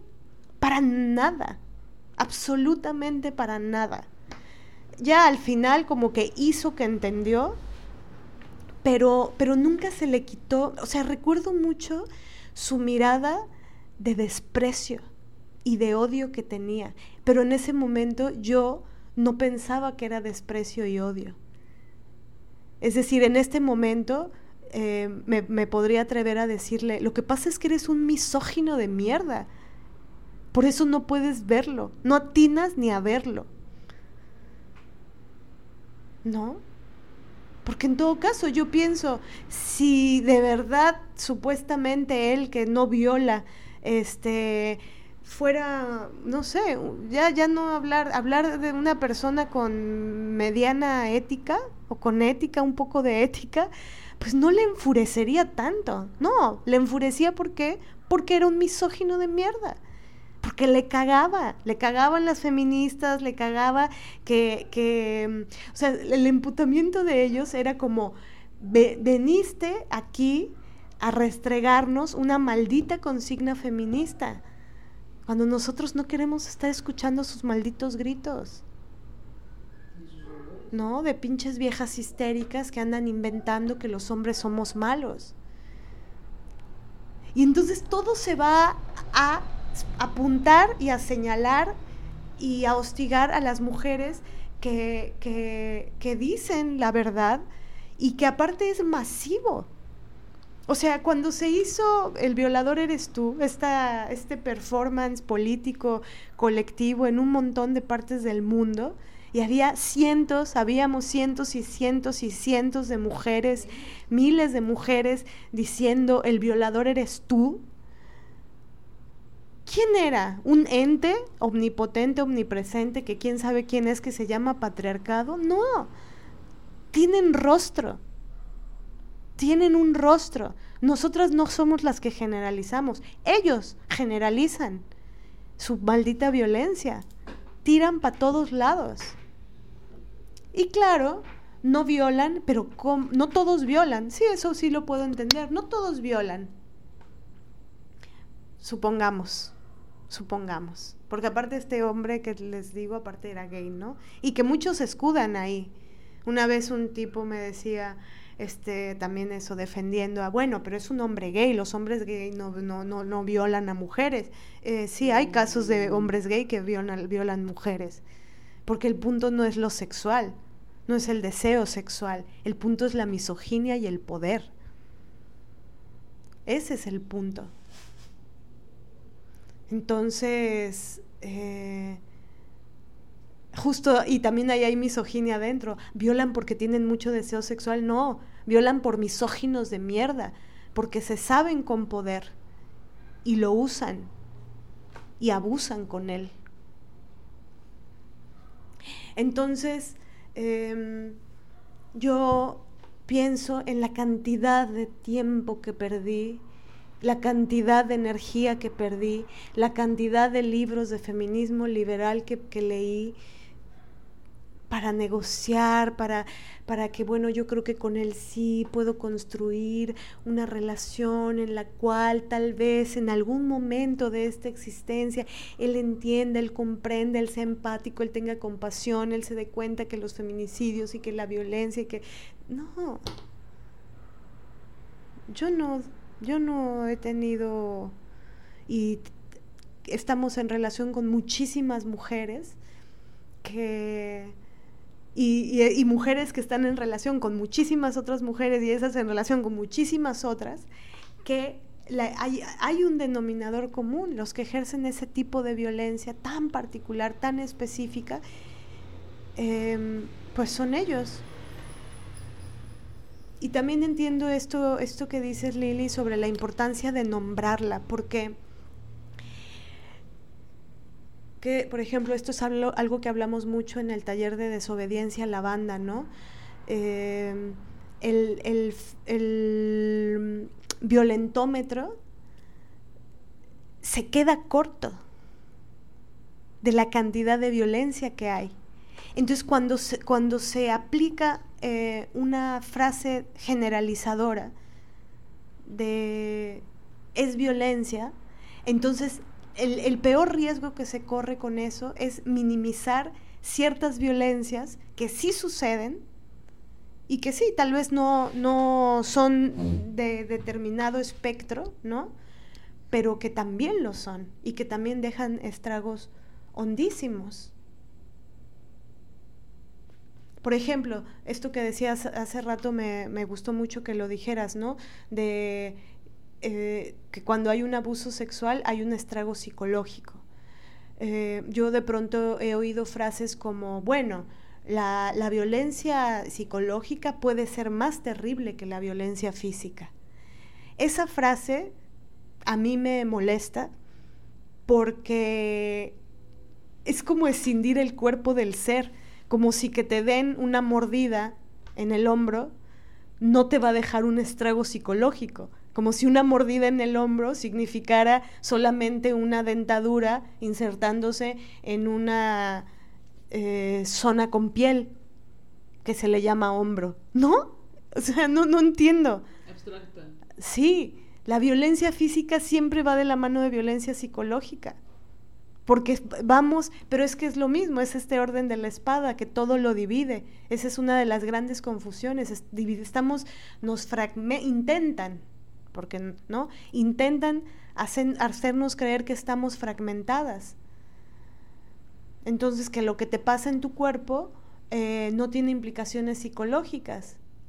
O al revés, que lo que te pasa psicológicamente no deja estragos físicos. Ese es otro argumento para quitarle densidad a la violencia psicológica. De, ay, mi novio no es, o sea, si es macho, o sea, sí, sí, sí ejerce un poco de violencia contra mí, pero no, no, no, o sea, él no me pega como a ti que te pegaron, ¿no? Porque bueno, pues quién sabe con qué, con qué tipos te vas a meter tú. Es así de a ver, a ver, a ver, no, la violencia psicológica también deja estragos en el cuerpo. Exacto. ¿No? Vas, yo llegué a ir al hospital por una supuesta infección en los riñones, orinando sangre, y Curiosamente, cuando colapsaron mis riñones fue en medio de una discusión brutal. Adivina qué día, un día en donde había tenido un estreno, había estrenado una obra, este, y el sujeto estaba eh, coqueteando en mis narices con otra señora. Y bueno, y hubo violencias previas hasta llegar a que me jodiera el día de mi estreno. Y en esa discusión de esa noche, literal, me caí al suelo y tuvimos que ir al hospital y estuve hospitalizada como dos días, orinando sangre porque mis riñones explotaron. Ya no pudieron con tanta presión. A mí me impactó, tengo un libro que bueno, eh, yo no, no, lo uso a pie, a pie juntillas ni, ni nada así, pero pues no sé, es un referente. Es un libro que se llama Tú puedes sanar tu vida de Luis Hay. Em, no, en donde, bueno, esta mujer tuvo cáncer, se curó del cáncer y hizo como toda una especie de investigación con respecto a la eh, relación que hay entre las afecciones anímicas con las afecciones físicas. Y bueno, yo me fui a buscar mi librito y dije, a ver qué significan los riñones, ¿no? Eh, qué significan las infecciones en las vías urinarias y decía que era una gran rabia, una gran ira eh, acumulada en relación a una pareja del sexo opuesto. Así dice el libro. Bueno, será verdad o será mentira lo que pasa en ese libro y lo que se dice ahí, pero a mí, vaya, yo estaba en medio de esa discusión. Entonces, eso, eso es lo, peligroso. Y también eh, creo que esto que decías, Lili, es muy importante de sí es importante la, de, la, clasificación, sobre todo para entender qué, qué, componentes tiene. No para minimizarlo, sino para saber la, esa, esa gran dimensión que tiene, ¿no? Sí, bueno, es, es durísimo, ¿no? Eh, porque pues somos cuerpo también, ¿no?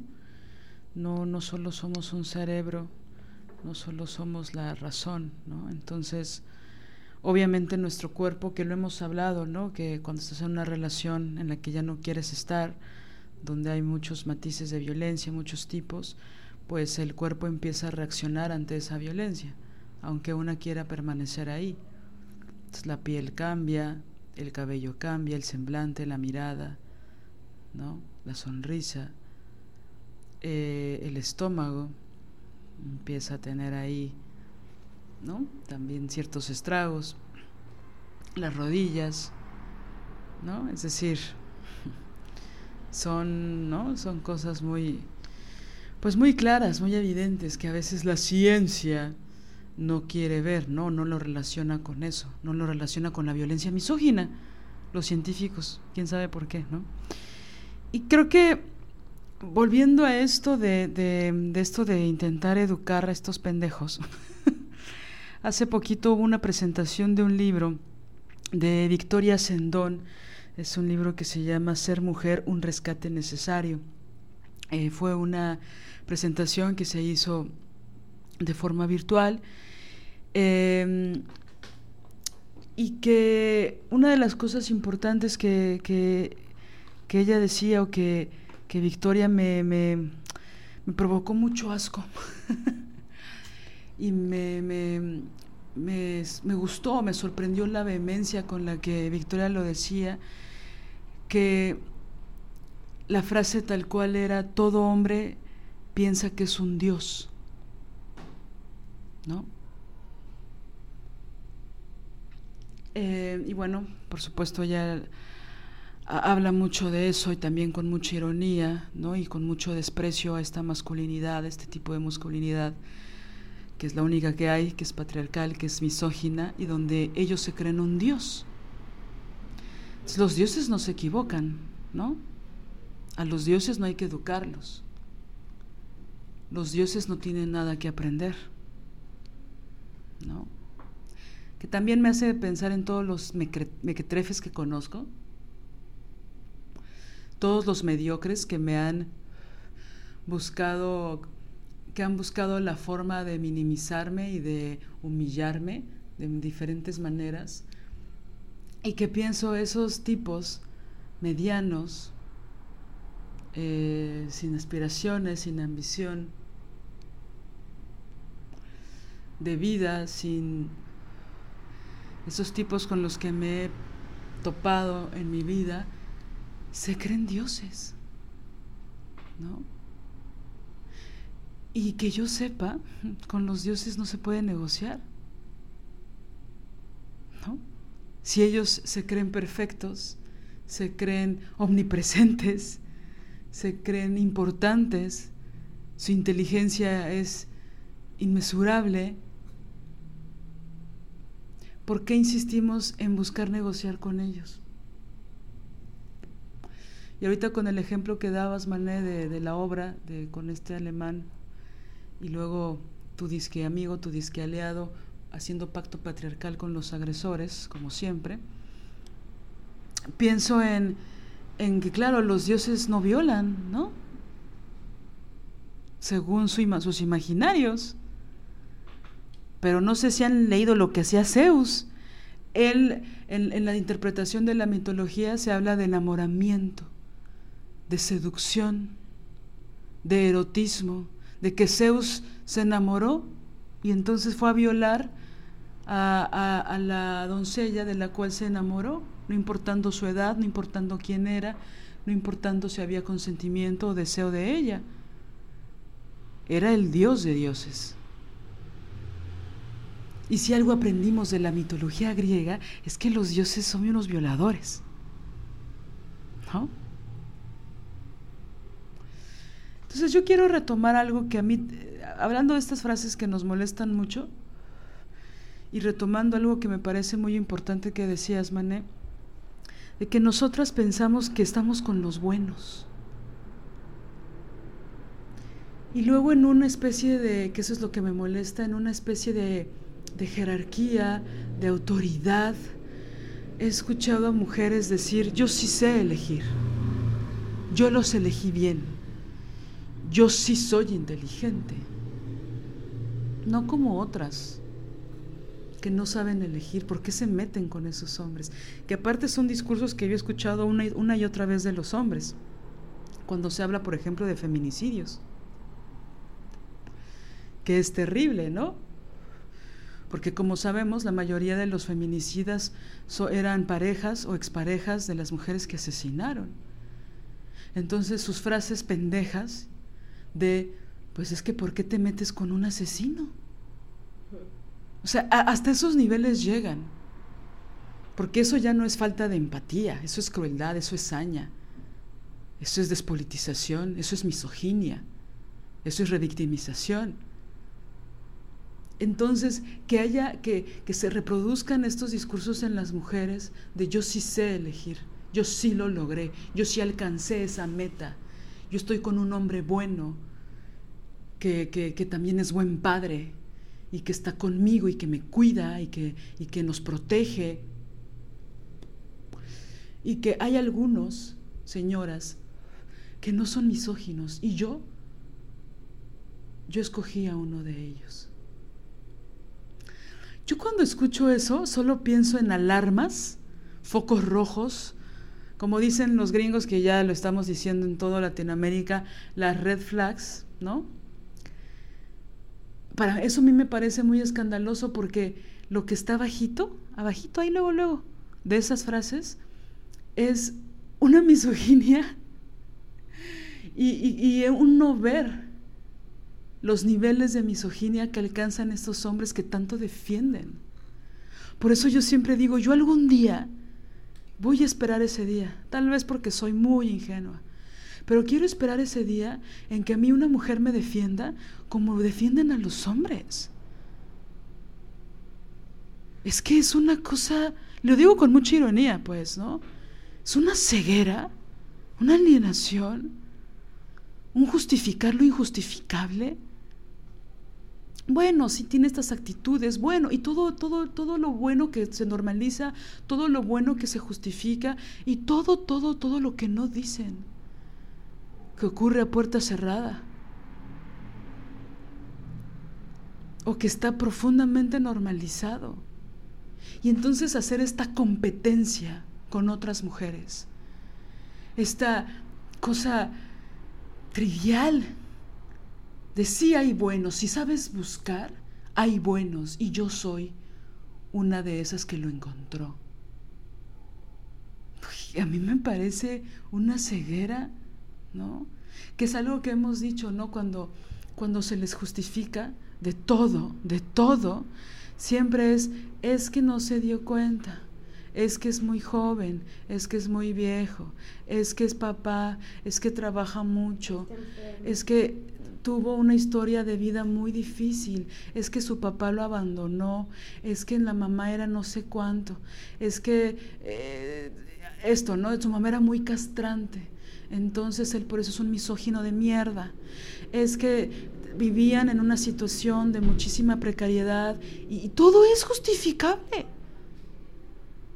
Si no vemos a los agresores, si no relacionamos lo grotesco con los agresores, empezamos a complejizarlos y de repente ellos ya se vuelven víctimas de su propia misoginia.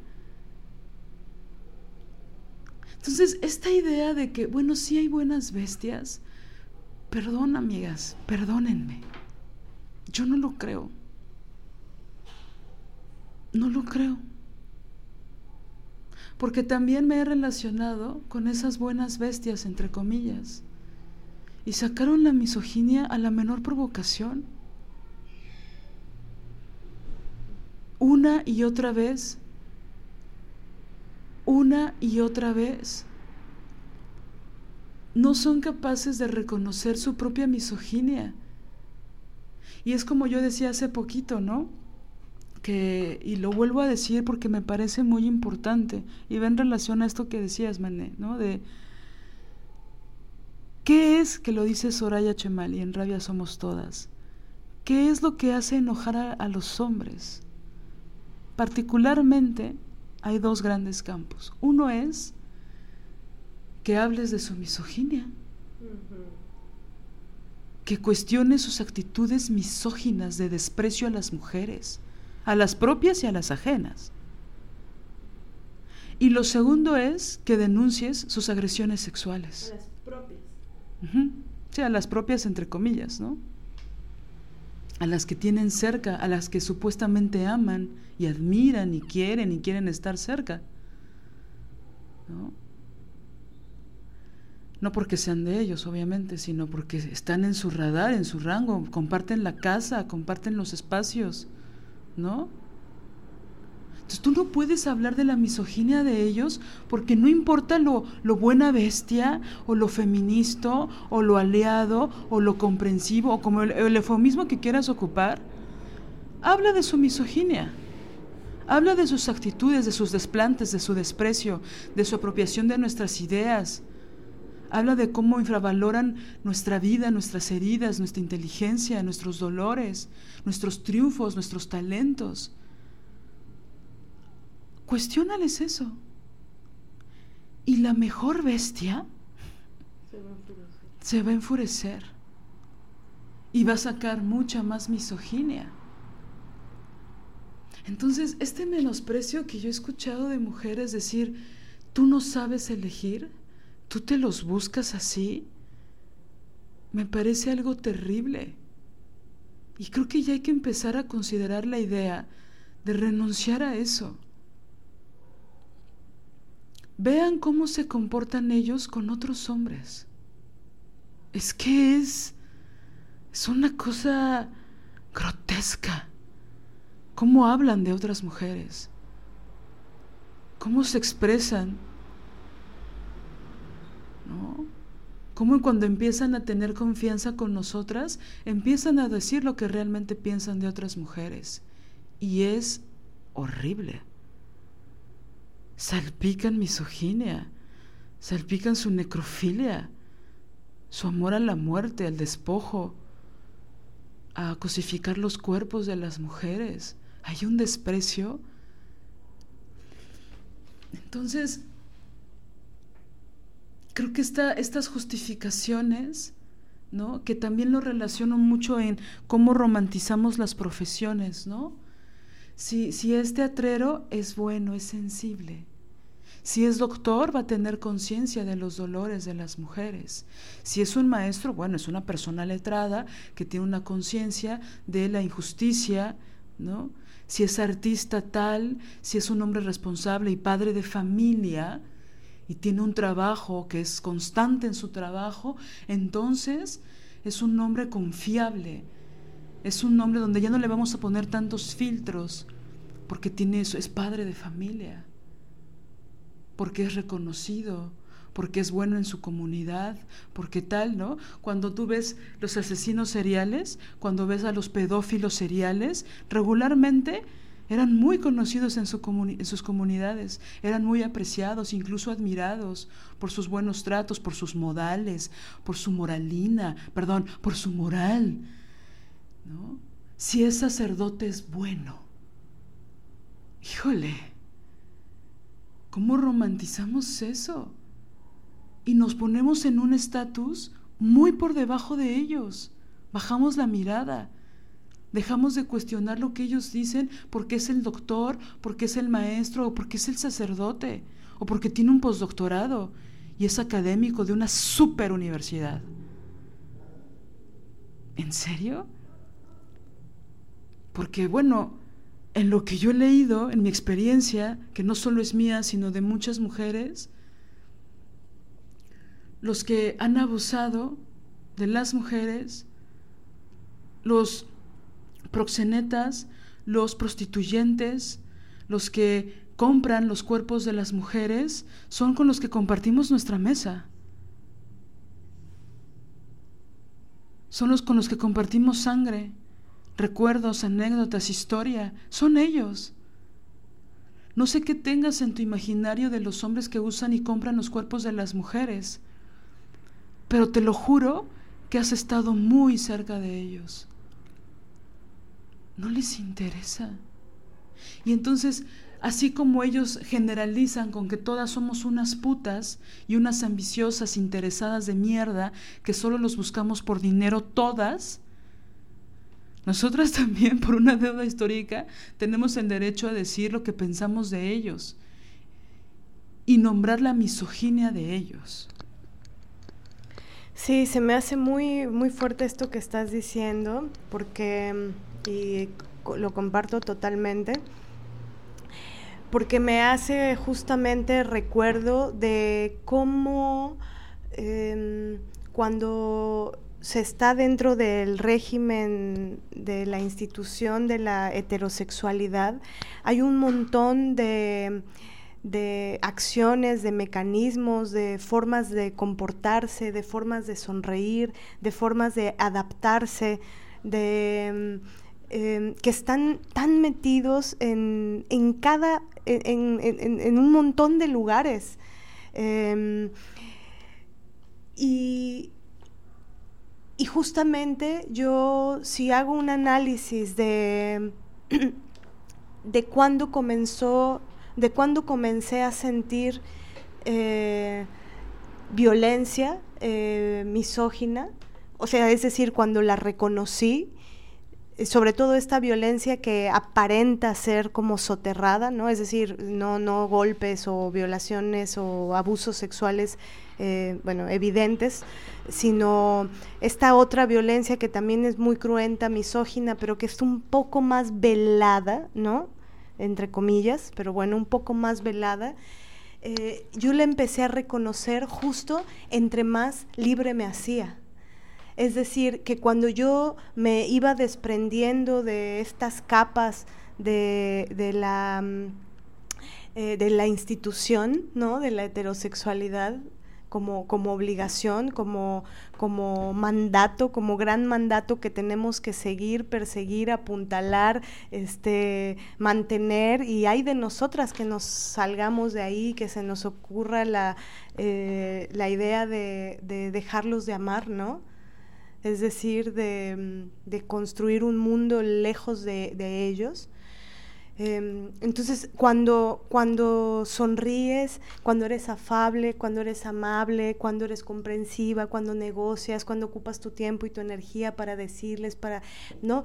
cuando, cuando obturas lo que realmente piensas, por qué se va a molestar, por qué se va a enojar, porque la cosa se va a tensar, porque para qué arruinar la, la cena, este, eh, donde están todos y todos departiendo alegremente eh, porque el otro dijo algo misógino y más vale y hacer como que, este, pues como que no pasó, o nada más tragas saliva o te vas al baño, pero no dices nada. Es decir, cuando haces todo eso, todo cool, ¿no? Cuando, cuando mm, sonríes, eh, aunque sea amargamente por dentro, pero le sonríes a, mm, a todos estos actos, ellos ahí se sienten bien.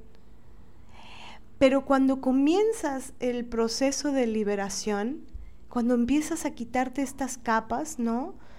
Este, de esta institución, cuando la comienzas a ver y entonces ya no te ríes del chiste. Solo con no reírte de un chiste misógino, el que era el amigo, amigo, amiguísimo, de pronto te mira como si te fuera a, pegar. Entonces, calladita te ves bien bonita. Calladita hoy les encantamos. No, hasta, hasta nos reconocen algunas cosas, ¿no? Calladitas y sonrientes, como dice Marcela Lagarde, este, eh, cuando tragas con con amargura, pero te la tragas la, servidumbre, ¿no? O sea, cuando, cuando hay como, pues sí, una aceptación eh, triste, pero porque siempre es triste y siempre deja estragos. Y justo porque, porque no quieres que haya más golpes, ¿no? porque sabes que si empiezas el proceso de, de revelarte dentro de, al interior de, empieza a haber problemas. Ahí empieza, eh, empieza a ser más cruenta la, la agresión. Y entonces, ah, esta hija de la chingada ya no está sonriente, ya no está calladita. Ya no alabamos al Dios. Ya no me está alabando, ya no me adora, ya no me cree todo lo que le digo, ya no se sopla las 12 horas en las que le estoy hablando. No, ya me empieza a decir y que en sus cursos y en sus talleres y que lo que leyó y se empiezan a emputar y a emputar más mm. y te empiezan a contraargumentar y ahí empiezan las horas, ¿no? Es decir, cuando entras a este proceso em, de libertad, en donde te empiezas a mirar a ti misma, empiezas a volver a ti misma, te empiezas a mirar a ti, empiezas a mirar a otras, cuando te das cuenta y reconoces que heridas que tienes las compartes con otras mujeres y que el sujeto de las agresiones son ellos, y lo, lo llegas a poner en cuestión al interior, vaya, un hombre bueno, bueno, buenote, buenísimo, pues no tendría por qué encabronarse de oír este podcast. ¿No? Tendría que estar de acuerdo. Del capítulo 1 al 76. Tendría que estar de acuerdo, un hombre buenísimo. Un hombre con ética. Tendría que decir, bueno, pues pues es que sí. ¿Y por qué no? ¿Por qué, porque esto mejor no lo podrían escuchar? Porque en el momento en el que obturamos información, porque sabemos que esa información o eso que pensamos va a causar un conflicto, es que tal vez el señorcito pues no es tan buena onda. Yo me vi en muchos momentos. Y también me vi obturando información o diciendo o obturando lo que pensaba porque decía, ah, la madre, no, ahorita van a venir dos, tres horas, ¿no? O más. O sea, yo creo que ya conté esta anécdota, la voy a volver a contar, este, si es que no la he contado, eh, eh, de una, en una cena familiar, eh, no, no, no, perdón, en un desayuno en casa de la familia del, del señorcito. Yo estaba sentada desayunando, comiéndome una fruta, y llega una tía del señorcito y me dice, oye, este, mira, ven, párate, acércate aquí. Este, mira, ¿ves ese trapo que está ahí? Ok, agárralo. Yo no entendía. Yo dije, madre mía, ¿hacia dónde va esto? Y dije, ok, agarré el trapo. Ok, ahora, ¿ves la ollita que está ahí? Aparte pendejeándome, obvio, porque pues si soy mujer soy pendeja, ¿no? Este, ok, con ese trapito que ya agarraste, ¿ves esa ollita que está ahí? Ok, no te vayas a quemar. Agárrala, tráetela para acá y ahí hay un caldito. Ese caldito lo sirves y se lo das a tu novio, porque no ha desayunado. Ese fue el texto. Yo estaba helada. Eh, sin saber qué hacer, porque eso era motivo para que en ese momento dijera, ay, bueno, sin duda esta familia, en esta familia yo no, no, no quepo. Eh, muy buenos días, tengan todas y todos ustedes. Eh, me voy a, donde me traten bien, ¿no?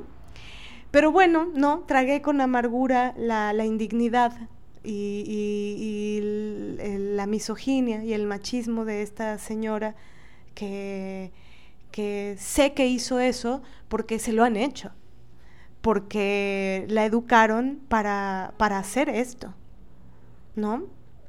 Entonces, lo que, lo que vino después fue que eh, ya que habíamos terminado esos tres días maravillosos de vacaciones en, ese lugar, eh, ya íbamos de regreso, íbamos en un auto y y le dije al señorcito, pues hay que hablar de lo que pasó, ¿no? bueno, fueron tres horas de un suplicio, de estar discutiendo, él argumentando, contraargumentando el por qué yo estaba siendo muy injusta, el por qué yo estaba queriendo ver un problema donde no había un problema. Ella solamente me dijo que agarrara el trapo y que agarrara la olla y que le sirviera el desayuno. Es, o sea, que era solamente un acto de, de, de, de, pues de amabilidad y cortesía para él y que bla, bla, bla, bla, bla. Sí, dice Lili, él jamás hubiera tolerado algo así. Sí, y aparte nadie le hubiera dicho algo así. Entonces, pero, pero, pero yo estaba negociando. Yo lo único que le tenía que decir, ah, ¿tú estás de acuerdo con eso? Solamente dime, ¿tú estás de acuerdo con eso? Porque estas dos horas de argumentación y contraargumentación es que estás de acuerdo. Entonces tú y yo no tenemos nada que hacer, porque eres un macho de mierda. Si tú estás de acuerdo con eso, y si tú no le vas a ir a decir a tu tía, oye tía, eso que hiciste, no lo vuelvas a hacer porque es gravísimo por esto, por esto, pero ve, pidiéndole peras al olmo. Yo quería que él estuviera de acuerdo conmigo, que él viera la gravedad de la situación. Pero obviamente yo no me atreví a decir lo que pensaba. Y lo que pensaba era, eres un macho de mierda, maldito. porque aparte de verdad, igual suena una anécdota no tan grave, fue totalmente indigno para mí totalmente indigno. Era para que yo me hubiera ido en ese momento. Ah, tú no te quieres ir porque estás de acuerdo con todo esto. Perfecto, chao. Obvio estaba de acuerdo con eso. Son los precursores de eso. Aunque después hagan sus obras de teatro diciendo que son muy feministas. Y obtengan recursos diciendo que son muy feministas. Entonces, esa negociación, ¿no? Y después de eso me quedé tres años más. Imagínense, tres años con un idiota. ¿Para qué? ¿Para qué? ¿Cuál es el costo? Y luego hay costos que aparentan no ser, ¿no? uno de los costos que yo observo de, este eh, sonreír, con, amabilidad ante la misoginia es, por ejemplo, em, la delgadez. ¿No? Estar en la delgadez. Yo siempre que estuve en una relación con un hombre, nunca me sentí que, que, siempre sentía que tenía que bajar de peso, siempre. Y yo me veo ahora en mis fotos de ese tiempo, y yo decía, bueno, yo estaba, pero en un delirio. Pero viene junto con pegado la delgadez y un nutriólogo y otro, y, pero aquí me voy a cuidar, pero aquí no sé qué, no sé cuántos años no comí plátano, no comí pan, no comí este, uvas y no comí arroz, que porque todo eso engordaba. Y todo, es, era, todo eso estaba relacionado con el sujeto. Y iba a decir ahorita, y no necesariamente te lo, te lo tienen que decir, pero sí te lo dicen bajita la tenaza. O te tocan la pancita, uy, ya, ya está, ya, ya se te está inflando un poquito. Te vale verga, cabrón. Pero una no se atreve a decirles, ¿no? Ajá, ¿me estás contando las tortillas que me como? ¿Por qué? ¿Por qué me estás contando las tortillas? ¿Qué quieres? O bueno, o si osas tener la, cometer el crimen de dejarte pelos en alguna parte del cuerpo, no, aparte sonri sonrisita y depiladita, ¿eh? Muy depiladita. Bueno, luego llegan tipos que ni son tu pareja a decirte, ay, como que te falta aquí que te quites no sé qué y no sé cuánto. Porque siempre están los policías, ¿no? Están los otros haciendo, marcando, marcando. Una vez, creo que también ya lo conté, lo volveré a contar, iba caminando, yo ya había terminado con un imbécil, y iba eh, caminando con un amigo. Y nos topamos ahí con, estaba una función y había unos actores, unos hombres ahí, actores que conocía, un escenógrafo, da, ellos ya sabían que yo había terminado esa relación, que tenía, no sé, un mes de haber terminado. Y me impactó lo que hicieron por verme que iba caminando con un hombre. lo vieron como si, em, pues como policías. Lo escanearon, me vieron mal, ¿no? Como diciendo, ah, ya estás aquí de putita, si tienes un mes que terminaste. Es que de verdad, esa fue la mirada y fue de, los, de todos los que estaban ahí. Entonces, como, o sea, ¿no? Mean. Mean. Ellos creen que los hombres mean a las mujeres y entonces ellos se encargan de decir, a ver, a ver, a ver, ¿no? Pero si tú ya estás marcadita, ¿cómo que andas caminando con otro señor? O sea, es una verdadera mierda. Aparte, seguramente tu ex empezó su proceso de castidad, ¿no? O sea, creo que es una actitud como muy esta de, de los amigos de los hombres volviéndose policías de la vida sexual de las mujeres. Es como, perdón por lo, discúlpenme de antemano por los soes que voy a decir, pero como que se están cuidando las vergas, ¿no? O sea, es como, ¿qué?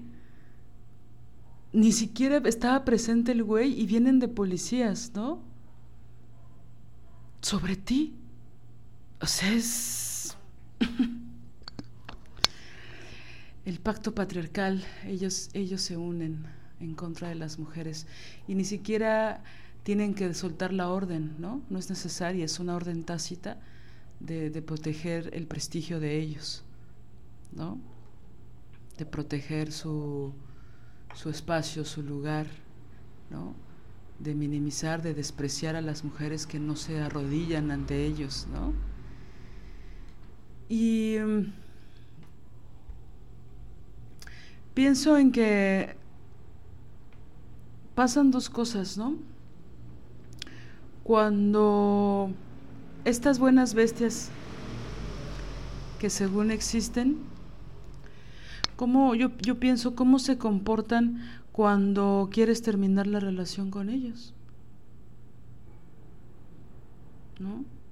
¿Cómo, cómo cambian cuando ya no los quieres en tu vida? Cuando empiezas la despedida, cuando empiezas a planear cómo irte de esa relación y empiezas a, a nombrarlo y a decir, ya no estoy contenta aquí, ya no me gusta cómo me tratas, ya no me siento feliz. ¿Cómo esas buenas bestias cambian? ¿Cómo se empiezan a comportar? Cuando ya no quieres adorar al Dios. ¿No? ¿Qué, acciones hacen? ¿Cómo lo aceptan? ¿No?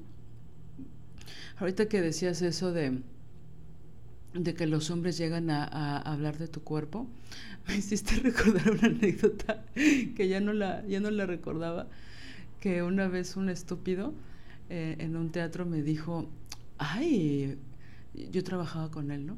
Y me dijo, ay, ¿qué te hiciste que te ves tan guapa? ¿No? Y yo le respondí, ¿y tú qué te hiciste, eh? Que te sigues viendo tan horrible. Porque aparte yo, uno de mis hobbies en ese tiempo era que él siempre me chingaba, él siempre sentía muy chingón y siempre me molestaba y yo siempre le contestaba con algo que, que lo dejaba mudo, ¿no? Y se lo dije en su mismo tono, ¿no? ¿Y tú qué te hiciste? Que te, siempre tan horrible. Que, que es lo que yo siempre digo de de que los hombres se piensa que no son chismosos, que no se meten con el cuerpo de las mujeres, que no vivorean, ¿no? Como decimos acá, ¿no? Que no hablan a nuestras espaldas de nuestros cuerpos, de con quién andamos, de cómo nos vestimos, de cómo nos comportamos, de cómo nos sentamos, de cómo nos paramos, de cómo nos de cómo hablamos, de cómo reímos, de cómo coqueteamos, de cómo no coqueteamos y somos unas frígidas malnacidas, seguramente lesbianas, este, closeteras, ¿no? O sea, ¿cómo hablan de nosotras? Eso siempre está en el terreno de las mujeres, ¿no? Esas críticas. Como si ellos no, los, no las hicieran, ¿no?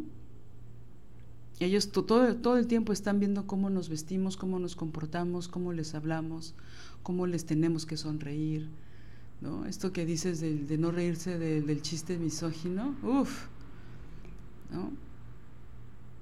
Y, yo eso lo relaciono eh, en mi experiencia con este momento en que ya no tienes nada que perder con ellos. Porque ahorita que decías esto de, híjole, ya no voy a discutir de esto porque van a ser 12 horas de decir mamadas y justificadas y no llegar a ningún punto, como es discutir con ellos. Pensé en, cuando todavía me relacionaba con tipos que, que me importaban que me importaba que, fueran conscientes de ciertas cosas, que me importaba que, cambiaran sus discursos en la escena, que me importaba que, que se relacionaran con nosotras, que éramos muchas mujeres, la mayoría, por supuesto, como siempre, que no nos trataran como pendejas, que nos dieran nuestro lugar, que se dieran cuenta de que también, aunque lo dudaran, teníamos talento y podíamos hacer cosas, ¿no? Entonces, cuando yo todavía negociaba con ellos, recuerdo que hubo un punto en que ya estaba muy harta, después de varios años, que, tampoco fueron pocos, mané, ¿no? Insistí en negociar mucho con ellos, en, en, explicarles con manzanas, con peras. Y ahorita que decías lo de sacarle peras al olmo, pienso que la ingeniería genética puede incluso llegar a sacarle peras a los olmos, pero un macho nunca va a entender que es un macho. Nunca lo va a reconocer. Es más fácil sacarle peras a un olmo que estos pendejos entiendan que son unos misóginos, ¿no? Pero bueno, cuando yo insistía en educarlos y en explicarles y hacían preguntas pendejas y yo tenía que bajarme al nivel de ellos y tratarles de explicar en un léxico que ellos entendieran, ¿no? Cuando me bajaba a su nivel y, cuando hice consciente de eso y que un día me cansé y como dice Ana Belén, ni te escuchan ni te entienden, ¿no? Ni te escuchan ni, ni te entienden. Empecé a pensar que ya no tenía nada que perder. Y entonces empecé a decir lo que pensaba como lo pensaba, sin ponerme filtros. ¿No? Y esas relaciones terminaron muy rápido muy, muy rápido. De yo amanecerme en mi casa con unas chelas explicándoles algo en un tono muy espontáneo, muy de reunión, muy de tertulia, a, que no volvieran afortunadamente a pisar mi casa, ¿no? A ya no comunicarnos por las, por las redes para hablar a las dos de la mañana de una película. Y de yo explicarles por qué sí era misógina, ¿no? Y empecé a decir lo que realmente pensaba. Y les decía, creo que eres hipócrita, ¿no? Porque tú estás diciendo esta cosa, pero en realidad te subes al escenario y haces otra cosa. Tú conmigo te portas de una forma, pero yo te he escuchado cuando no te das cuenta. Y sin querer, ¿eh? No estoy ahí espiando tus mamadas, la verdad es que he sido sin querer. Y los escucho cómo hablan. Los disidentes, los de izquierda, los que entienden los feminicidios, los que se ponen sus pulseritas y sus moños rosas, los que se jactan de que se maquillan mejor que nosotras. Esos, con los que conviví tantos años, se fueron muy rápido, porque yo entendí que ya no iba a pasar nada y que yo estaba perdiendo el tiempo y que no había, ya no decir dinero, pero un reconocimiento a todo lo que aprendían de mí, que luego lo reproducían en otros espacios, diciendo que eran conclusiones propias. Cuando yo me había amanecido tratándoles de explicar con un pizarrón y con piedritas y con tal, algo. ¿No? Y yo creo que, fuera de broma, bajarse al nivel de ellos es algo muy indigno reírse de las cosas que a ellos les hacen risa, les da risa, es algo muy indigno para nosotras, porque regularmente son cosas muy misóginas, medio veladas, medio en broma, medio tal, pero siempre hay misoginia en sus chistes, en las cosas que les hacen reír. Entonces, ese momento, particularmente en una relación, cuando ya no tienes nada que perder, porque ya lo perdiste todo, porque ya perdiste muchísimo tiempo. Porque también en esas relaciones había muchísimo cariño, muchísimo amor también. Pero yo reconozco que cuando me harté, yo no encontraba la forma de que ya se fueran de mi vida. Y entonces dije, ok, ya no tengo nada que perder, ya no tengo que quedar bien con ellos, ya no me interesa mantener esa relación. Entonces voy a decir lo que pienso y la voy a armar de pedo cuando la tengan que armar de pedo. Voy a hacer un, un quilombo, voy a hacer un desmadre cada vez que se apropien de mis palabras, cada vez que no me den un crédito, cada vez que digan misoginadas, cada vez que se contradigan de forma tan cruel y tan consciente, lo voy a decir. Y me retiraron el habla. Oigan, y una paz, una tranquilidad, un WhatsApp limpio, una cosa muy hermosa de ya no tenerlos cerca, de ya no justificarlos porque habían tenido vidas muy horribles, de muchísima discriminación. Ya. Enfocando mi energía a otros lugares, enfocando mi energía a las mujeres, enfocando mi energía a mí misma que mi rutina ya no se cambiara por tratarles de explicar algo, lo básico, lo mínimo para entender. ¿Me explico? Una paz. Y al principio había como esta sensación de apego que nos da el apego después de un rompimiento, ¿no? Como de, ay, ¿no? Como que me siento extraña de no tener 100 mensajes de estos pendejos, ¿no? y al mismo tiempo permanecía un, espacio de calma que iba creciendo, pero que yo no entendía, entendía la paz, pero no entendía eh, eh, el apego que todavía seguía viviendo, que ahora cuando lo digo me parece como muy lejano, ¿no? Pero también hay que acostumbrarse a no tenerlo cerca Fíjate que a mí me, pasa a veces que, tengo resacas de mm, esto que dices y, que no son tan lejanas y que eso me parece mega peligroso.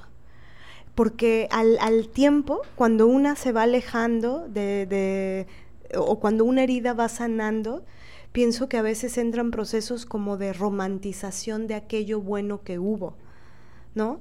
O sea, gente, no, no con misóginos, no con parejas, esto no me pasa con, con exparejas, este, para nada, eh, porque ahí sí tengo muy clara, tengo mapas y frascos de mis heridas, este, clarísimo, o sea, no, ahí sí no, pero, pero sí me pasa con eh, amistades con hombres que se han diluido y que, que me llegan... Eh, eso, resaca, lo pienso resaca no como resaca de cigarro de alcohol, sino como la resaca del mar, ¿no? Cuando hay una ola, la ola te lleva hasta la orilla, pero de pronto la resaca es peligrosísima en el mar, porque esa te jala con muchísima fuerza de nuevo dentro del mar. Y hay veces que por más que nada, y nada, si estás en un, en un eh, episodio o un momento de resaca, por más que nadas, eh, te jala. Entonces, me refiero a esa resaca, ¿no? Marítima, digamos.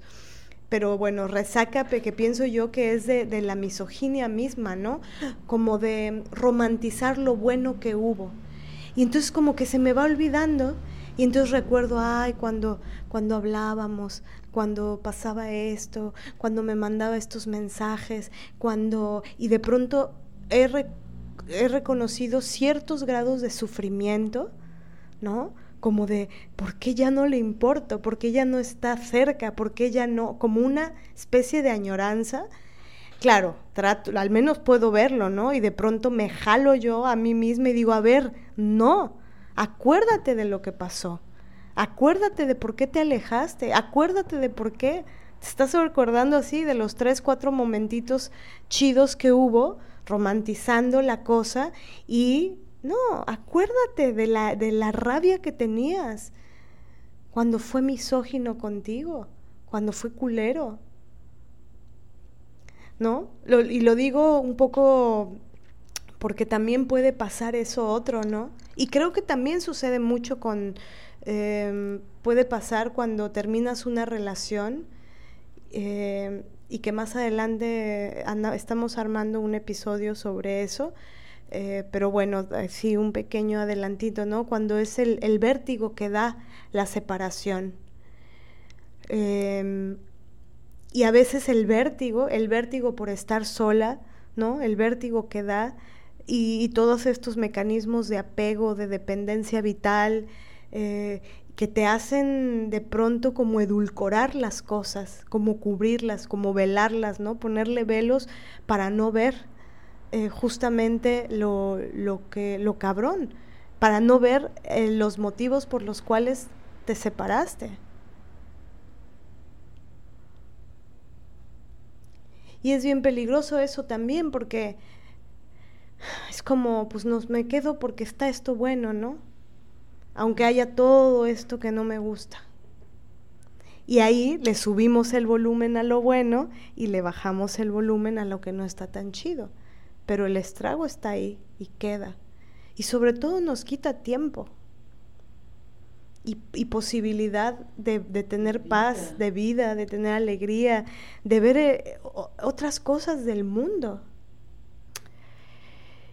Y, bueno, pues es, un, es un tema eh, grande también, ¿no? Pensamos que podemos seguirlo elaborando. Eh, Muchas veces nos gustaría saber, eh, digo, muchas veces lo sabemos porque nos lo escriben, pero también a veces eh, quisiéramos saber más de, cómo, cómo piensan ustedes estos temas, cómo las mueven. Eh, sin duda, como decía Lili al principio, esto es un, es un proceso, ¿no? Y incluso a veces ya estando en ciertos otros lugares más pacíficos, más alegres, más em, Em, pues sin posibilidad de que te peguen porque ya estás lejos, ¿no? Em, como también lo dice muy poderosamente eh, Uma, Uma Conti. Em, y pero también es verdad que a veces vienen estas oleadas o resacas, ¿no? Que, que, que te hacen ahí como tambalear porque, pues porque bueno, sí hay todo un, tema simbólico que es el que tenemos que ir transformando poquito a poquito, cada una, como dicen las zapatistas, en su mundo, en su tiempo, en su espacio. Em, y pues habrá que seguirlo elaborando, ver cómo se mueve ese tema, pero sí tener la alerta ahí de, de todos estos como feminismo mainstream, ¿no? De, que, que edulcora las cosas, que omite las cosas, que no van a la raíz de las problemáticas y que al final pienso que se vuelven muy peligrosos porque, no sé, como que solapan la idea de, de permanecer y negociar y negociar hasta que la muerte nos separe, ¿no? Y bueno, queremos traer eh, a colación un texto de la maravillosa Monique Wittig de su crítica al pensamiento heterosexual, un ensayo que ella escribió, y un fragmento de su texto que nos parece que condensa sustancialmente em, mucho de lo que hemos estado hablando. Y dice así, el pensamiento dominante se niega a analizarse a sí mismo para comprender aquello que lo pone en cuestión. Mientras no haya una lucha de las mujeres, no habrá conflicto entre los hombres y las mujeres. El destino de las mujeres es aportar tres cuartas partes del trabajo en la sociedad, tanto en la esfera de lo público como de lo privado. Trabajo al que hay que añadir el trabajo corporal de la reproducción, según la tasa preestablecida de la demografía. Ser asesinada y mutilada, ser torturada y maltratada física y mentalmente, ser violada, ser golpeada y ser forzada a casarse, ese es el destino de las mujeres. Y por supuesto, no se puede cambiar el destino. Esto pensamos que es una ironía de ella, ¿no? Sobre todo por todo lo demás que articula en, este escrito, en donde habla de ser unas fugitivas y, y escapar a ese destino impuesto por ellos, ¿no? Pero bueno, retomo la cita. Y por supuesto no se puede cambiar el destino. Las mujeres no saben que están totalmente dominadas por los hombres y cuando lo admiten casi no pueden creerlo. Por lo general, como último recurso ante la realidad desnuda y cruda, rechazan creer que los hombres las dominan conscientemente, porque la opresión es aún más terrible para las oprimidas que para los opresores. Por su parte, los hombres saben perfectamente que dominan a las mujeres. Somos los amos de las mujeres, dijo André Breton, y han sido educados para hacerlo. No necesitan decirlo constantemente, pues rara vez se habla de dominación sobre aquello que ya se posee. Es una cita poderosísima de Monique que bueno, cada vez que la leemos, que la escuchamos, pues bueno, nos remueven muchas cosas y que son parte de este principio, ¿no? Del reconocimiento de la diferencia sexual, eh, que no somos lo otro, no somos el segundo sexo, no somos la otredad, lo que no es en función de ellos, ¿no? No somos a partir de ellos, somos lo que somos, con la autenticidad que nos envuelve y que nos emana todo el tiempo. Y con esto cerramos, amigas, compañeras, compañeras, amigas, amigas, amigas. Eh, oigan, y pues nada, eh, por favor escríbanos en nuestras redes. Eh, recuerden que ya es el último taller de escribir desde la rabia, entonces yo las espero, ya quedan muy pocos lugares, pero bueno, por favor si, estás interesada, escribir desde la rabia, perdón, escribir desde la rabia, arroba gmail.com. ya se me iba a salir el, nombre del otro taller, pero no, espérate. Bueno, y oigan, hablando de esto, nada más de que, lo que decía Marianela de, de, de, todo lo que tenemos que aguantar en estas negociaciones con las supuestas buenas bestias, que quién sabe dónde estén, yo nunca las he visto, pero bueno, dicen que existen. Este, quiero citar a la gran Liliana Felipe cuando dice, cito, abro cita, y aguantamos, y aguantamos, y aguantamos y aguantamos hasta que ya no aguantamos más.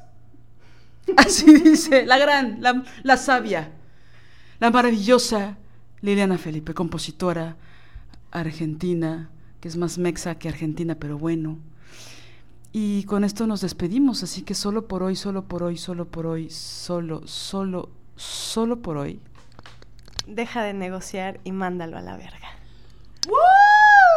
Punches, punches, punches, punches, punches, punches. Gracias por escucharnos. Nos vemos pronto. Chao, chao. Si deseas apoyar este proyecto, puedes hacerlo en nuestra cuenta bancaria Scotiabank, número de tarjeta 4421-7700-8007-6632, a nombre de Marianela González Villa o bien en nuestra cuenta PayPal desobedientesguerrilla.com. Cualquier aportación es bienvenida. Música original de Alina Maldonado, diseño original de Ori Jane.